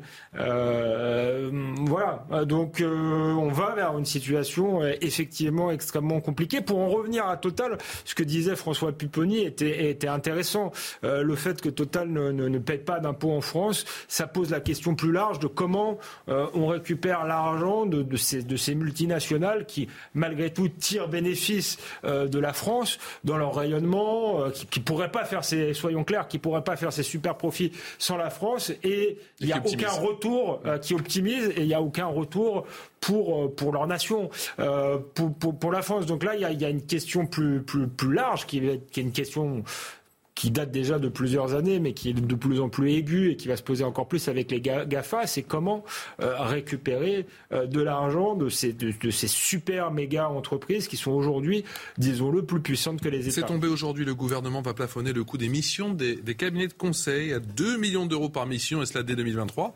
Annonce faite aujourd'hui par euh, Stanislas Guérini, le ministre de la Transformation publique. L'État qui va également, je le précise, s'engager, dit-il, à publier mission par mission les montants en jeu, le commanditaire et la nature de la prestation. Philippe Ballard. Et s'il doit y avoir non-publication, c'est pour des raisons argumentées comme des intérêts de défense. Nuance, le ministre, vous me dites que ça va dans le bon sens? Bah, C'est-à-dire, euh, ils vont multiplier les, l'émission. Ah oui. Hein je veux dire, faut pas être grand clair pour euh, voilà euh, au lieu d'en avoir plus de millions de, de missions à 2 millions. on fera euh, 2 3 4 plafonnés à 2 millions donc on arrivera à 6 millions euh, à l'arrivée. Et sur l'onglet transparence peut-être ça vous le saluez? Bah il serait temps quand même parce que on sait très bien mais je crois que c'est au-delà de au-delà de ça alors, il y a déjà la question McKinsey, on, on sait qu'ils ont travaillé pour le gouvernement, pour quel résultat hein, Entre parenthèses, des APL, enfin, on sait ce que c'est devenu. Et puis c'est la vision d'Emmanuel Macron. Voilà, faut ubériser. Il y a eu ce euh, pseudo-scandale qui sera peut-être, euh, qui s'avérera être un scandale d'État avec euh, les Uber donnés à Uber. C'est McKinsey. Enfin voilà, c'est la même logique néo, voire parfois ultra libérale de ce gouvernement. et encore une fois, on faisait le parallèle avec les super profits annoncés par des entreprises. Quand les Français voient ça et quand on leur parle de ces petits arrangements entre amis, je pense qu'il y a un moment la cocotte minute. Attention, un peu. il y a eu les gilets jaunes. Hein, un peu vite revenir. Carl Olive, le gouvernement qui va plafonner le coût d'émission de cabinet de conseil à, à 2 millions d'euros, c'est qu'il y avait un sujet. Monsieur Ballard ne peut pas euh, nous dire pendant des années, il y a eu de la nébuleuse et, je le rejoins sur ce sujet. D'ailleurs, euh, au fil, ça date pas d'hier, hein, ça fait 20 ans que, euh, que ça dure. Et aujourd'hui, on parle de transparence, ça va effectivement dans le bon sens. Je pense que les choses doivent être cadrées et c'est ce qui va être le cas. Je, regardais où euh, on va avoir euh, effectivement des, des, limitations par rapport au nombre euh, d'interventions qui seront faites, qui seront qui seront limitées à deux. Elles seront plus de 200 millions, mais de, de, de 250 millions. Et je pense qu'il faut qu'il y ait une, une, totale transparence par rapport à ça. Après, je suis pas d'accord sur euh, l'ubérisation telle que l'a défini Monsieur Ballard à l'époque euh, de, la mise en place de, Uber volontairement. Il y avait euh, effectivement des sujets, je dirais, d'une espèce de concentration des pouvoirs autour des taxis. Ce que je m'aperçois, c'est que ça a quand même permis à des jeunes la mise en place d'Uber de pouvoir avoir un job et puis derrière de le conserver. Il y avait 40% de ces jeunes qui étaient des décrocheurs et qui étaient au chômage. Donc ça allait dans le bon sens. Pour revenir sur ce sujet des, des cabinets conseils, il faut qu'on ait de la transparence, mais on le voit bien, euh, on est assujetti à ça avec les collègues députés sur la haute autorité de la transparence de la vie publique, et on, voit bien que rien ne doit laisser passer, et tant mieux. Et il faudra être jugé sur les résultats, et il faudra rendre compte euh, aux Français, il faudra travailler à table ouverte. Ce plafond, euh, Alexandre Devecchio, effectivement, sur les, les missions de, de cabinet de conseil, justement, c'est de nature à tourner une bonne fois pour toutes cette, cette page McKinsey ou pas du tout? Quand même un, plafond qui, ça ne vous aura pas échappé, qui est assez élevé, euh, de 100 millions d'euros. Moi, je crois, je crois pas parce que l'affaire McKinsey, au-delà euh, de la question purement euh, des coûts, de ce que ça coûte à l'État, ça pose la question plus large du fonctionnement de l'État. On a un État où, euh, avec beaucoup de hauts fonctionnaires, de technocrates qui sont censés faire fonctionner la machine. Donc pourquoi faire à côté appel à des cabinets privés, surtout lorsqu'on sait que dans ces cabinets privés, il y a euh, un certain nombre de, d'employés en fait qui viennent eux-mêmes de la haute fonction publique et qui font euh, des allers-retours entre l'État euh, et le privé. Donc je pense que c'est un système qui est euh, totalement malsain, qui montre aussi une forme de, manque d'imagination et de vision des politiques. Euh, Emmanuel on fait pas comme ça dans les autres... est censé avoir un programme politique. On fait pas comme ça dans les autres pays. Il n'a pas besoin d'un cabinet de conseil pour connaître son pays et faire un audit et avoir des idées. Ça paraît problématique. Et souvent, les cabinets de conseil sont aussi des prétextes pour continuer la déconstruction de l'État. Euh, comme dans les entreprises d'ailleurs, euh, on veut euh, licencier, on veut rationaliser, comme on dit, on va faire appel à tel ou tel cabinet de conseil pour réduire les coûts. Et c'est souvent une mauvaise, ça débouche souvent sur une mauvaise politique comptable, celle qui nous a amené à supprimer des lits à l'hôpital, à tout miser sur l'ambulatoire, à restructurer les hôpitaux, faire que il y a dans des zones aujourd'hui, euh, il n'y a, plus d'hôpital. Ça a euh, créé du, finalement du chômage parce que ça faisait vivre la région. Ça fait que les gens euh, ne peuvent plus, enfin, doivent faire des kilomètres pour aller se faire soigner. Que ça fait augmenter les coûts parce que ça a des coûts de taxi, de faire venir les gens, enfin, etc., etc. Et donc, on est dans, cette logique comptable, à mon avis, qui n'est pas la bonne. Il faut en sortir. Il faut, des hommes politiques et des hauts fonctionnaires qui aient une, vision réelle. On n'a pas besoin des cabinets de conseil. Le, le, le problème, je, je suis pour le coup un peu en désaccord. Quand vous voulez réformer l'État, vous avez deux solutions. Soit vous demandez aux hauts fonctionnaires qui, sont l'État, l'État profond, euh, on va vous réformer parce que globalement ça ne fonctionne pas si bien que ça, et donc vous allez nous dire comment il faut faire. Ah, ils vous font des beaux rapports pour vous dire qu'on peut rien faire.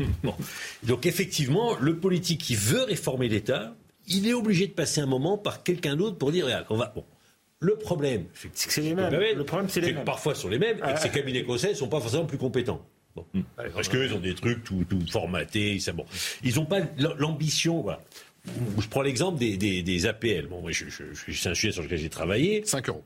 Oui, non mais, oui, on donne tous les ans, on commence l'année en donnant 20 milliards d'euros aux Français pour payer leur loyer. Donc on donne 20 milliards d'euros aux propriétaires. Et on dit, mais est-ce qu'on ne pourra pas faire différemment? Est-ce qu'on ne pourrait pas baisser le coût de la construction, être plus économe, ne pas, pas devoir donner 20 milliards d'euros aux Français pour payer? On, dit, ils ne peuvent pas payer leur loyer, les Français, donc on va leur donner 20 milliards. On peut essayer de voir comment on peut payer moins de loyer, moins cher, moins élevé. Bon, voilà, donc la question. et, moi, entre guillemets, à chaque fois que j'ai voulu m'attaquer à ça, bon, on m'a expliqué, oh là, c'est compliqué, c'est difficile, tu peux pas, tu n'y arriveras jamais. Voilà. Et donc, une espèce de blocage du, système, parce que le système ne veut pas se reformer. D'accord. Mais après, vous êtes d'accord là-dessus, vrai. Après, il y a la, y a quotidienne des gens. Sur le fond, effectivement, on pourrait, est-ce qu'il y a cette construction Est-ce qu'il y a ces terrains bâtis, Mais si les Français payaient le même loyer sans que l'État donne 20 milliards, on ferait 20 milliards d'économies. Mais je me souviens très bien des motifs. C'était, euh, de toute façon, quand le prix du loyer est affiché en agence, il tient compte de l'APL que les gens vont recevoir. C'était, ça, c'est, oui, d'accord, mais. On donne 220 euros c'était un raisonnement exemple. Donc, mais, donc l'idée, c'est de dire voilà, comment on fait pour réformer ça? Pour ça, il faut des données statistiques, hmm. des, calculs qui bon. J'ai demandé, j'étais député, j'ai demandé aux administrations, j'étais en charge d'un rapport là-dessus, faites-moi des calculs. L'administration, ils vous regardent en disant, bon, celui-là, il va être là pendant six mois, dans six mois, il sera plus là. Nous, on sera encore là. Nous, on sera encore là. Voilà. Et, eux, ils continuent. Et donc, ils continuent. Voilà. Et donc, effectivement, un jour, Emmanuel Macron a, entre guillemets, euh, pété un câble en disant, j'en ai marre, je baisse. Il a voulu pro... il a fait une il a dit lui-même il a fait une connerie. Eh ben oui. d'accord, mais mais il n'empêche qu'à un moment il a fait ça pour dire mais c'est pas possible. Si, on peut, économiser à moindre coût 20 milliards d'euros, on va essayer de le faire. Mmh. Il avait raison de le faire. Bon. Mais derrière ça, c'est la déconstruction de l'État. Non, non, mais c'est Colbert qui est emporté par, par la vague. On fait appel à des sociétés privées, généralement anglo-saxonnes, qui ont leur propre vision. fonctionnaires, c'est pas la panacée. Ça va. Vous êtes le premier à reconnaître que la bureaucratie c'est un non, mais il y a bureaucratie et bureaucratie. quand on attend, euh, en ce moment, vous voulez faire renouveler votre, votre CNI, votre passeport, vous, vous attendez euh, euh, des jours, des mois ou des semaines ou, des mois. en ce moment, voilà, Emmanuel Macron veut supprimer l'ENA, le corps des ambassadeurs veut être, veut être, sera réformé, les préfets, bon, point d'interrogation. Enfin, c'est la déconstruction de l'État. C'est ça qui est. Je prends un exemple. Dans le fond du raisonnement, c'est ça. C'est la philosophie générale. Exemple, exemple préfets, je prends les préfets et les sous-préfets. Il y a des sous-préfectures, parce que bon, ça remonte à Napoléon, où il fallait être à une journée de cheval. cheval ok, ok. Il y a des sous-préfectures, il y a le sous-préfet, son costume, sa voiture de fonction, son chauffeur, son jardinier, sa femme de ménage. Et trois fonctionnaires dans la préfecture, dans une préfecture. Ah oui, voilà, moi je suis sous-préfet, j'ai ma casquette, mes galons et, et je continue.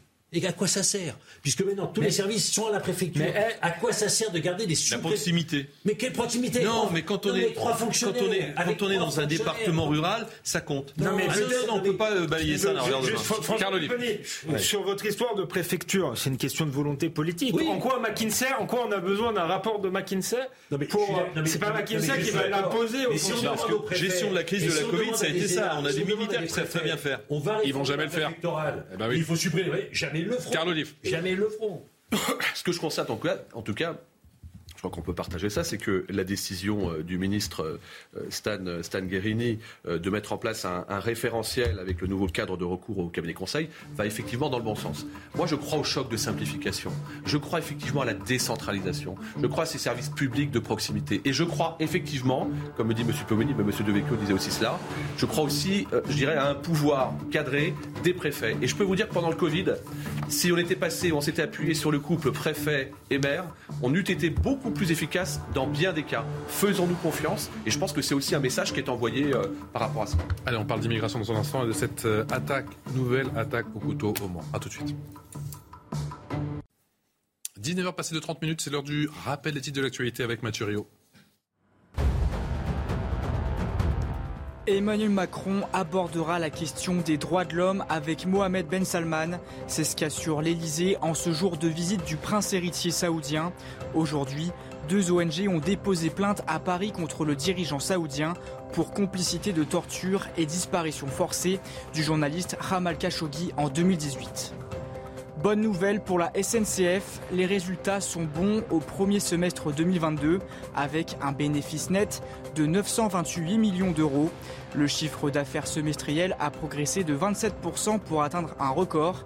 Il est désormais supérieur à 2019 avant la pandémie. La messe du pape François chahutée au Canada. À l'intérieur du sanctuaire, juste devant l'hôtel, des manifestants ont déployé une banderole. On pouvait y lire annuler la doctrine en référence aux édits papaux du XVe siècle qui autorisaient les puissances européennes à coloniser les terres non chrétiennes. Avec cette nouvelle messe de réconciliation, le pape proposait de refonder les relations de l'Église avec les peuples autochtones du Canada. Merci Mathieu pour le rappel des titres. Dans un instant, on prend la direction du Mans avec cette nouvelle attaque au couteau. Mais avant cela, cette dernière minute, François Pupponi, on apprend concernant l'assassinat d'Ivan Colonna cette euh, procédure disciplinaire qui a été annoncée il y a quelques minutes par Elisabeth Borne contre deux agents de la prison d'Arles. Il y a deux choses. Le, rapport donc euh, de l'administration euh, a été remis à la Première ministre et elle a décidé de ne pas le rendre public, ce qui est tout simplement un scandale parce que le président de la République et le Premier ministre de l'époque, Jean Castex, s'était engagé à le rendre public. Donc, eh, déjà qu'encore, s'ils sont convaincus qu'il y a des choses à cacher, le fait que l'État ne rende pas public son rapport euh, va, ne va faire. Ça nourrit. Bah, c'est évident, mais c'est évident. J'ai déjà eu des, contacts aujourd'hui. Les gens se disent voilà, on le savait, ils, ils nous ont caché, c'est eux qui l'ont tué, donc on, on risque de repartir dans un cycle un peu négatif. Et pourquoi le plus, pourquoi ne le publie pas? On verra bien, mais il y aurait une partie sur les identités, on sait pas, mais en tout cas, il y a peut-être des bonnes raisons. je pense pas qu'il y ait de bonnes raisons. En tout cas, en termes de communication, c'est euh, purement scandaleux et, pas acceptable. Et visiblement, ce sont deux agents de la pénitentiaire qui vont être sanctionnés. Euh, et là aussi, on, fait, on, fait sanctionner ceux en bas d'échelle qui ont, qui ont fait une faute. La vraie question, c'est comment on a laissé un fichier S dangereux qui a tué des gens en Afghanistan avoir un emploi dans une prison et s'approcher d'Ivan Colonna pour jusqu'à ce que le tuer. C'est là où est la faute de l'État. C'est le, fonctionnaire, enfin l'agent le, de la pénitentiaire qui a ouvert la porte et qui n'a pas surveillé derrière l'écran, bien sûr qu'ils ont fait une faute. Mais jamais cet individu n'aurait dû être à côté d'Ivan Colonna. Jamais. il était tellement dangereux qu'il n'aurait pas dû avoir un emploi en prison. Bon. Il faut s'attendre à un regain de tension ou pas sur C'est évident. Mais c'est évident. De toute façon, on est sûr qu'il y aura un regain de tension pour plein de raisons en Corse, mais y compris pour cette raison, parce que les Corses vont avoir le sentiment qu'on ne leur dit pas la vérité. Et donc, comme on ne leur dit pas la vérité, on veut cacher une vérité que eux ont le sentiment de connaître puisque c'était des slogans qui avaient été euh, mis sur les murs de l'île euh, au, printemps dernier, État français assassin. Au Mans, cette euh, garde à vue maintenue pour l'homme qui a poignardé des passants, son état de santé mentale a été jugé compatible avec cette mesure. Valérie Labonne. Les faits se sont déroulés avenue de la Libération au Mans ce mercredi après-midi. Un individu se disant afghan et âgé de 32 ans agresse avec son couteau des passants devant un commerce. Deux personnes ont été touchées et présentaient des blessures importantes. Elles ont rapidement été prises en charge par les secours et leurs jours ne sont plus en danger. Lors de l'interpellation, un policier qui a tenté de le neutraliser a été légèrement blessé. Le suspect a été placé en garde à vue pour tentative d'assassinat. Soumis à un examen psychiatrique, l'homme a été jugé apte à répondre aux questions des enquêteurs. Ces derniers devront établir les circonstances des faits et ses motivations. Selon le procureur de la République du Mans, l'homme s'était installé récemment dans la ville et bénéficie d'un titre de séjour en règle. Il a déjà fait l'objet d'une condamnation judiciaire en 2020 pour d'autres faits. Le parquet national antiterroriste ne s'est pas saisi de l'affaire. Philippe Ballard. Bah, qu'est-ce que vous voulez dire là-dessus? Il y a un moment, on ne sait même plus quoi dire. Il y a une attaque au couteau, euh, toutes les 120 euh, attaques au couteau euh, par jour, toutes les 40 secondes, une agression gratuite. On peut mourir pour un regard de travers, une cigarette refusée. là, donc, c'est un Afghan. Alors, on nous dit qu'il est en situation irrégulière. régulière. régulière. régulière. Oui, j'ai entendu. Mais condamné quand même en 2020 par la justice. Enfin, mais il n'a rien à faire sur le territoire national, mais rien du tout. Euh, quand Gérald Darmanin tweet, euh, en se trompant de personne, euh, à Lyon, en se glorifiant d'expulser des personnes qui sont en situation irrégulière et qui ont commis des délits. Mais on croit rêver. Enfin, ça devrait être la norme. Il n'y a pas de tweet à faire. Ça doit être la norme. Quand on est en situation irrégulière, on doit être expulsé. Évidemment, irrégulière avec des délits, par des crimes, on doit être expulsé, euh, mais c'est le laxisme à tous les étages. Ce pays n'est pas tenu et Darmanin fait de la com matin, midi et soir, du lundi au dimanche. Carl ce pays n'est pas tenu? Non, non, Gérald Darmanin ne fait pas de la com matin, midi et soir. On a un ministre de l'Intérieur qui est particulièrement apprécié des, forces de, sécurité et, des Français quand on est sur le terrain. Euh, on sait ça. En revanche, il faut qu'on ait effectivement en 60 états d'âme.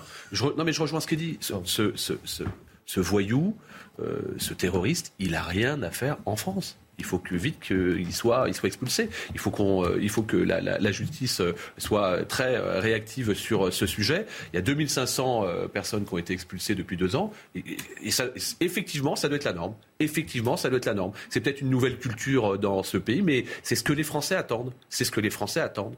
Euh... C'était le talent d'Achille du premier quinquennat Macron. C'est parti pour être mais ça fait, une nouvelle fois le talent d'Achille du, On peut pas dire ça. Ça fait, ça fait, ça fait une vingtaine d'années que, que c'est comme ça. En revanche, oui encore une fois, sur le terrain, dans les circonscriptions, dans nos villes, les Français n'en peuvent plus de voir que celles et ceux euh, qui sont euh, parfois sur, euh, dans notre beau pays et qui ne respectent absolument rien continuent à avoir de l'audience, la possibilité de faire ce qu'ils veulent en toute liberté. Ça, c'est insupportable. Et je crois que c'est le, sens des décisions qui sont prises par Gérald Darmanin et qui sont suivies par, la justice avec M. Dupont-Moretti et qui ne sont pas suivis des faits, par contre. C'est le problème. Je pense que si Gérald Darmanin veut être crédible sur cette question et pas apparaître comme quelqu'un qui effectivement euh, euh, fait le bon diagnostic mais n'est pas capable d'agir, il devrait se présenter avec son ministre de la Justice sur cette question-là euh, et il devrait nous expliquer comment ils vont faire pour changer le système judiciaire parce qu'en réalité le problème il est là, on le sait, il faut multiplier euh, les recours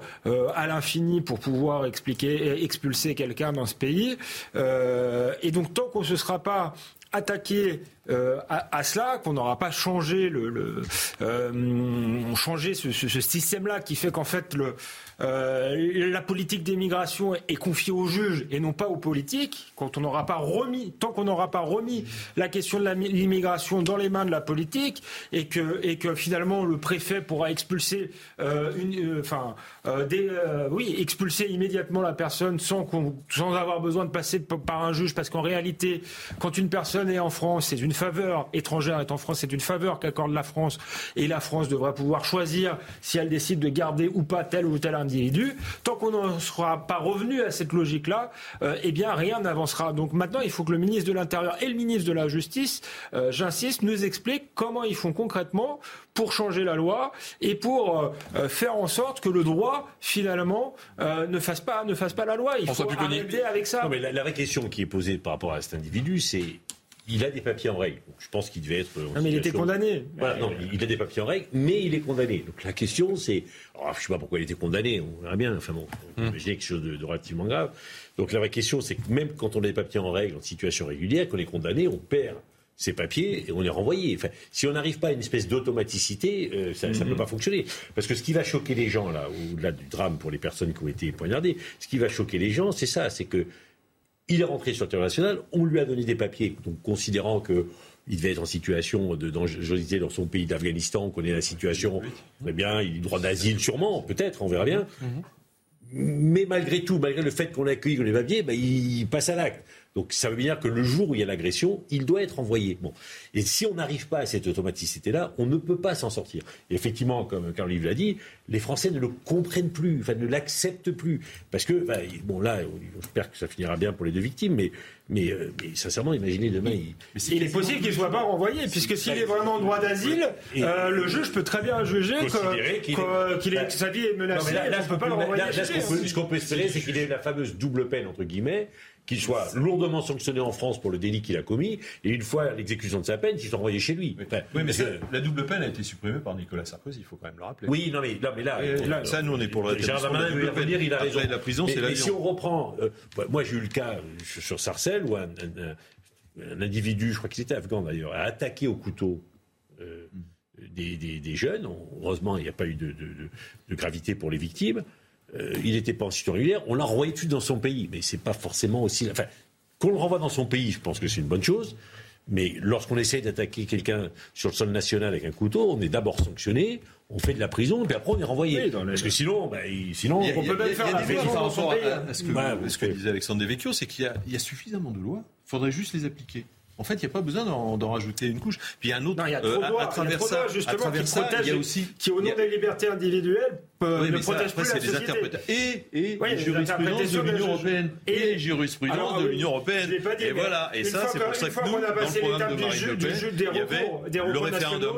Voilà, pour faire en sorte que la Constitution française soit supérieure à toutes ces jurisprudences qui nous arrivent de la Cour européenne des droits de l'homme, de la Cour de justice européenne, etc., etc. On n'est plus maître de notre destin dans notre pays. Et puis on peut rajouter une réflexion. A priori, c'est quelqu'un qui, qui, a été demandeur d'asile, puisqu'il vient d'Afghanistan. je ne connais pas le dossier, mais a priori c'est ça. mais là, il y, a, il y, a un autre, il y a un autre dossier à soulever quand même. Il y a en gros, bon an, mal an, 140 000 demandes d'asile un tiers accepté, deux tiers refusés. Problème, les deux tiers refusés. Il y en a 10% qui sont expulsés. Et les autres, ils restent, ils deviennent clandestins, et au bout de cinq ans, ils ont des papiers. Enfin, voilà, faut juste que les Français aient bien conscience de ça. Alors, ils connaissent peut-être pas techniquement le dossier, mais ils le voient tous les jours dans la rue.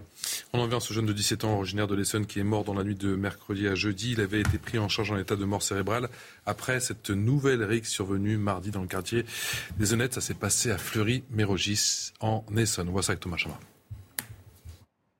C'est un nouvel affrontement entre bandes de jeunes qui tournent au drame. Mardi soir, pour se venger d'une précédente bagarre, des jeunes issus d'un quartier de la ville voisine d'Evry se rendent au pied de ces immeubles situés à Fleury-Mérogis. Un jeune de 17 ans subit de graves blessures à la tête. Hospitalisé, il meurt quelques heures plus tard. J'ai vu il y a des, euh, des, jeunes avec des bâtons, avec des mortiers ils sont en train de courir. Euh, je me suis dit, il faut que je me cache parce que tout le temps, ils, visent vers les, les, fenêtres. Euh, je me cachais et après, j'ai entendu qu'il y, avait un jeune qui était gravement blessé. Le maire de la commune, habitué à ce genre de rix, réclame plus de moyens pour sa ville fortement touchée par le chômage. Les forces de l'ordre font ce qu'elles peuvent actuellement euh, dans les moyens qui sont les siens, mais il y aurait besoin je pense, de même de changer de paradigme euh, du point de vue de la sécurité. Il y a besoin euh, de déployer euh, des moyens sur la médiation, l'insertion. Il y a besoin de police de proximité et pas que d'une police d'intervention. Enfin bon, donc on a besoin de créer un écosystème qui est plus complet que ce qui n'existe aujourd'hui. Une enquête pour tentative de meurtre en bande organisée confiée à la brigade de recherche de la gendarmerie d'Evry et à la section de recherche de la gendarmerie de Paris a été ouverte. Carl Olive, on est condamné à, compter la mort de ces jeunes. Non, mais c'est aussi terrible d'entendre ça. C'est pas une histoire. J'entends parler d'écosystème. Il n'y a pas d'écosystème dans l'insécurité dans notre pays. Euh, il y a des sanctions euh, à prendre. Il y a effectivement aussi euh, l'attelage que peut prendre aussi le, maire. Alors je ne je, je, fais pas d'une stigmatisation sur ce maire PCF de, de, cette collectivité, mais est-ce qu'il y a de la vidéoprotection? Est-ce qu'il y a de la police municipale? Est-ce que volontairement, parce que c'est souvent le cas, ces mairies ont, ont, investi sur les policiers municipaux? Et sur la prévention prévention, c'est leur responsabilité. Évidemment, et effectivement sur la, prévention de proximité. Et puis, à un moment donné, il faut aussi mettre les actes en face de, ces mots. Mais pardon, ce gamin de, de 17, ans, Qui, qui perd la vie, là encore, on va dire c'est la faute de l'État. oui, il y a des responsabilités, mais des responsabilités partagées. Ça peut, on ne peut pas toujours mettre la poussière sous le tapis en disant donnez-moi quatre flics supplémentaires. Ça ne changera rien. si, comme on disait tout à l'heure, la justice et le pouvoir judiciaire et la loi qui est mise en place actuellement avec M. Dupont-Moretti va de ce sens-là. On pourra mettre 10, 20, 100 policiers supplémentaires. C'est ce que j'avais dit à Gérald Darmanin. Ça ne servira à rien. Il faut absolument qu'on ait plus de réactivité. Vous avez été confronté à ce problème de RIX ces problèmes de délinquance juvénile, bien ces bagarres entre bandes quand vous étiez maire de Poissy Bien sûr, bien sûr qu'on a été confronté. Et encore une fois, c'est presque, c'est presque viral parfois. Alors moi, j'ai pris une décision euh, radicale, c'est que j'ai supprimé ou suspendu les aides non obligatoires sur euh, les euh, délinquants, les délinquants mineurs. Ça permet de retisser le, le, le, lien avec, avec les familles. De la même manière, j'ai avec les, les, incivilités à l'extérieur et à l'intérieur de l'hôtel de ville sur les mariages, on entend beaucoup, beaucoup parler. On a décidé là encore de taper au portefeuille, pardon de le dire, mais ça fonctionne souvent comme ça, où on met des cautions de 1000 euros. Ben, ça fonctionne. Et ça fonctionne. Et les 99,9% de la population euh, qui se comporte bien n'ont pas à subir l'infime minorité qui viennent polluer. ça fonctionne pour les mariages, ça peut marcher aussi justement pour ces phénomènes de bande avec ces jeunes qui... Mais bien sûr que ça peut fonctionner. Je suis, je suis, scandalisé par les propos du maire. Dans ces problèmes de phénomènes de bande, c'est le maire qui est en première ligne. C'est lui, avec ses agents municipaux, qui doit être au courant de ce qui se passe. Là, ce qui est arrivé. Même quand on est en zone gendarmerie et qu'effectivement. Non, non, non, mais non, il est là pour alerter et savoir ce qui se passe. Là, ce qui arrive, c'est le match retour. Il y a eu une bagarre deux jours avant. Donc on le sait. Et le maire, ce qu'il doit faire, j'ai fait pendant 20 ans, ce qu'il doit faire le maire, c'est que lorsqu'il y a un coup de poing, une bagarre, un événement, on sait qui est l'agresseur, qui est l'agressé, et on sait où le match retour va avoir lieu. Mais c'est pas des, ceux qui font ça, c'est pas des extraterrestres, on les connaît, c'est les jeunes des quartiers, on les connaît tous. Donc il doit mettre en place un dispositif. Après, il doit alerter l'éducation nationale, la police, chacun prend ses responsabilités. Mais le maire, c'est avec le tissu qu'il a mis en place avec ses employés municipaux qui doit être le premier à donner l'alerte. Attention, il y a eu. Quand il y avait des éléments comme ça avec le commissaire, on s'appelait dix fois dans la nuit. Pour à mais oui, mais, mais c'est comme ça que ça se passe. Et un maire qui dit Ah, c'est pas moi, c'est l'État. Non, et, sincèrement, les policiers, c'est pas leur rôle bah, de courir. Quand il y a des rixes, oui, mais une fois que la risque est arrivée, c'est les éducateurs de rue, c'est les acteurs associatifs qui, qui, qui, font le job de remonter l'information. Et une fois que l'information remonte, je dis pas que tout est réglé, hmm. mais on arrive globalement à gérer 90% des cas. Oui, jusqu'à la prochaine fois, quoi, en quelque sorte. Moi, ce qui est terrible, c'est euh, cet habitant. Alors, en fait, la peur est du côté des habitants et puis des forces de l'ordre. Euh, et la peur, elle n'est pas du côté euh, des délinquants. J'emploie le mot délinquant pour être euh, sympathique. Vous pouvez mettre deux fois, trois fois, quatre fois, dix fois plus de policiers. si ces personnes ne sont pas sanctionnées, si elles ne sont pas mises à l'écart de la société, on n'y arrivera pas. Et puis quand même, j'arrête, mais on ne peut pas faire l'économie de la réflexion sur le lien. Parce que là, c'est la Fleury-Mérogis, pas loin, il y a les Ulysses. Ce sont des quartiers à très forte concentration d'immigrés moi j'arrête. Mais si on ne se pose pas la question, on n'arrivera pas à régler le problème. Vous savez, il y a un sociologue, Hugues Lagrange, qui euh, avait écrit un livre il y a une dizaine d'années pour expliquer euh, sociologiquement ces phénomènes.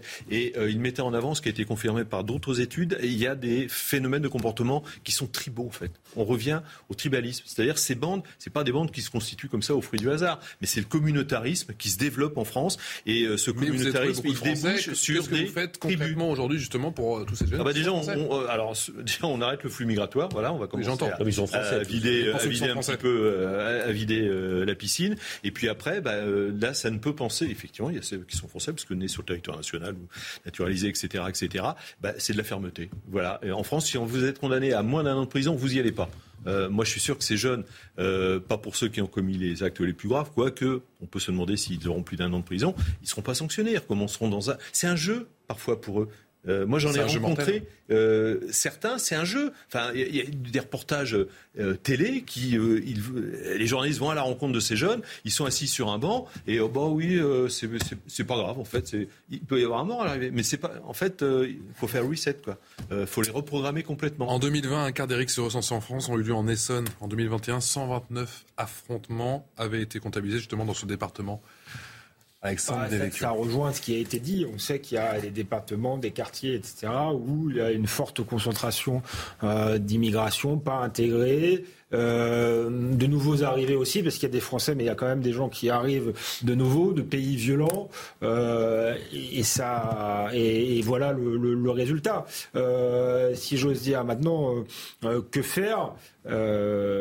Effectivement, moi, je rejoins ce qu'a ce qu'a dit M. Pupponi sur le, les propos du maire, qui sont assez scandaleux. On sait que dans les mairies communistes, j'en ai connu beaucoup, souvent, il y a des stades de foot, il y a des médiathèques, il y a tout ce qu'il faut en réalité comme équipement, comme écosystème, comme il dit. Donc on peut pas dire que l'État n'a rien fait, payé, par l'État, on peut pas dire, et des médiateurs, il y en a. Alors moi, je suis pas euh, J'y suis pas très favorable parce qu'il faut bien les choisir. Parfois, euh, ils sont euh, ambigus. Mais donc, euh, cet écosystème, il existe déjà. En réalité, la politique de la ville a permis cet écosystème-là avec les résultats que l'on sait. Donc, je suis pas sûr que ça changerait quelque chose. Non, effectivement, il faut de la fermeté. Je rejoins là ce qu'a dit Carl Olive. Je pense que responsabiliser les parents, puisque des, jeunes mineurs dans la rue à n'importe quelle heure, il y a quand même une responsabilité parentale là-dedans. Frapper au portefeuille pour qu'ils s'occupent euh, de leurs gamins, euh, je pense que c'est une bonne solution. Alors il y a les mères euh, célibataires. je ne dis pas que ça règle tout, mais je pense que dans certains cas, ça peut régler des choses. Je, vais reparler de Colonna parce que j'ai eu une contre-information, donc ah. juste rectifier si je peux me permettre. Parce que là, on veut dire que le, en fait, le rapport serait sur le site de Matignon. Donc en fait, ah. Alors que c'était annoncé ce matin qu'il ne serait pas publié, il serait publié. Voilà, je, Carl Olive. lui dire les choses, c'est une bonne chose. Alors d'abord, par rapport à ce qui a été dit, euh, le, travail qui est fait, et j'y étais pas moi très honnêtement favorable au départ, mais le travail qui est fait par la prévention spécialisée, en choisissant, en choisissant correctement, vous avez raison, Monsieur De Vecchio, euh, celles et ceux qui vont pouvoir le formuler. Adossé par exemple à de la prévention, je pense à quelqu'un que vous connaissez ici, Bruno Pomar, qui fait beaucoup de choses sur euh, sur sur Raid Aventure, en mêlant les forces de sécurité et les jeunes des quartiers, c'est très efficace. Mais Monsieur Puponi sait mieux que tout le monde. On a aussi un sujet de peuplement il faut bien le dire. On a un sujet de. Je pense qu'il faut retoiletter de fond en comble la loi SRU pour pas que nous ayons des dallos systématiquement dans les mêmes quartiers, où on a de la communauté qui va s'installer, on a même de l'interculturel au sein même des communautés. Moi, j'avais un quartier à Poissy où il y avait des, des, rixes entre mêmes communautés, avec des gens qui pouvaient s'intégrer, d'autres qui ne souhaitaient pas s'intégrer. Et tout cela parce qu'on a laissé filer, et on est tous responsables. Et là, disons-le, l'État, les bailleurs, les maires, on est tous responsables parce qu'on a fermé les yeux par rapport à cela. Là, on avait réussi dans les années 70 la formidable mixité sociale.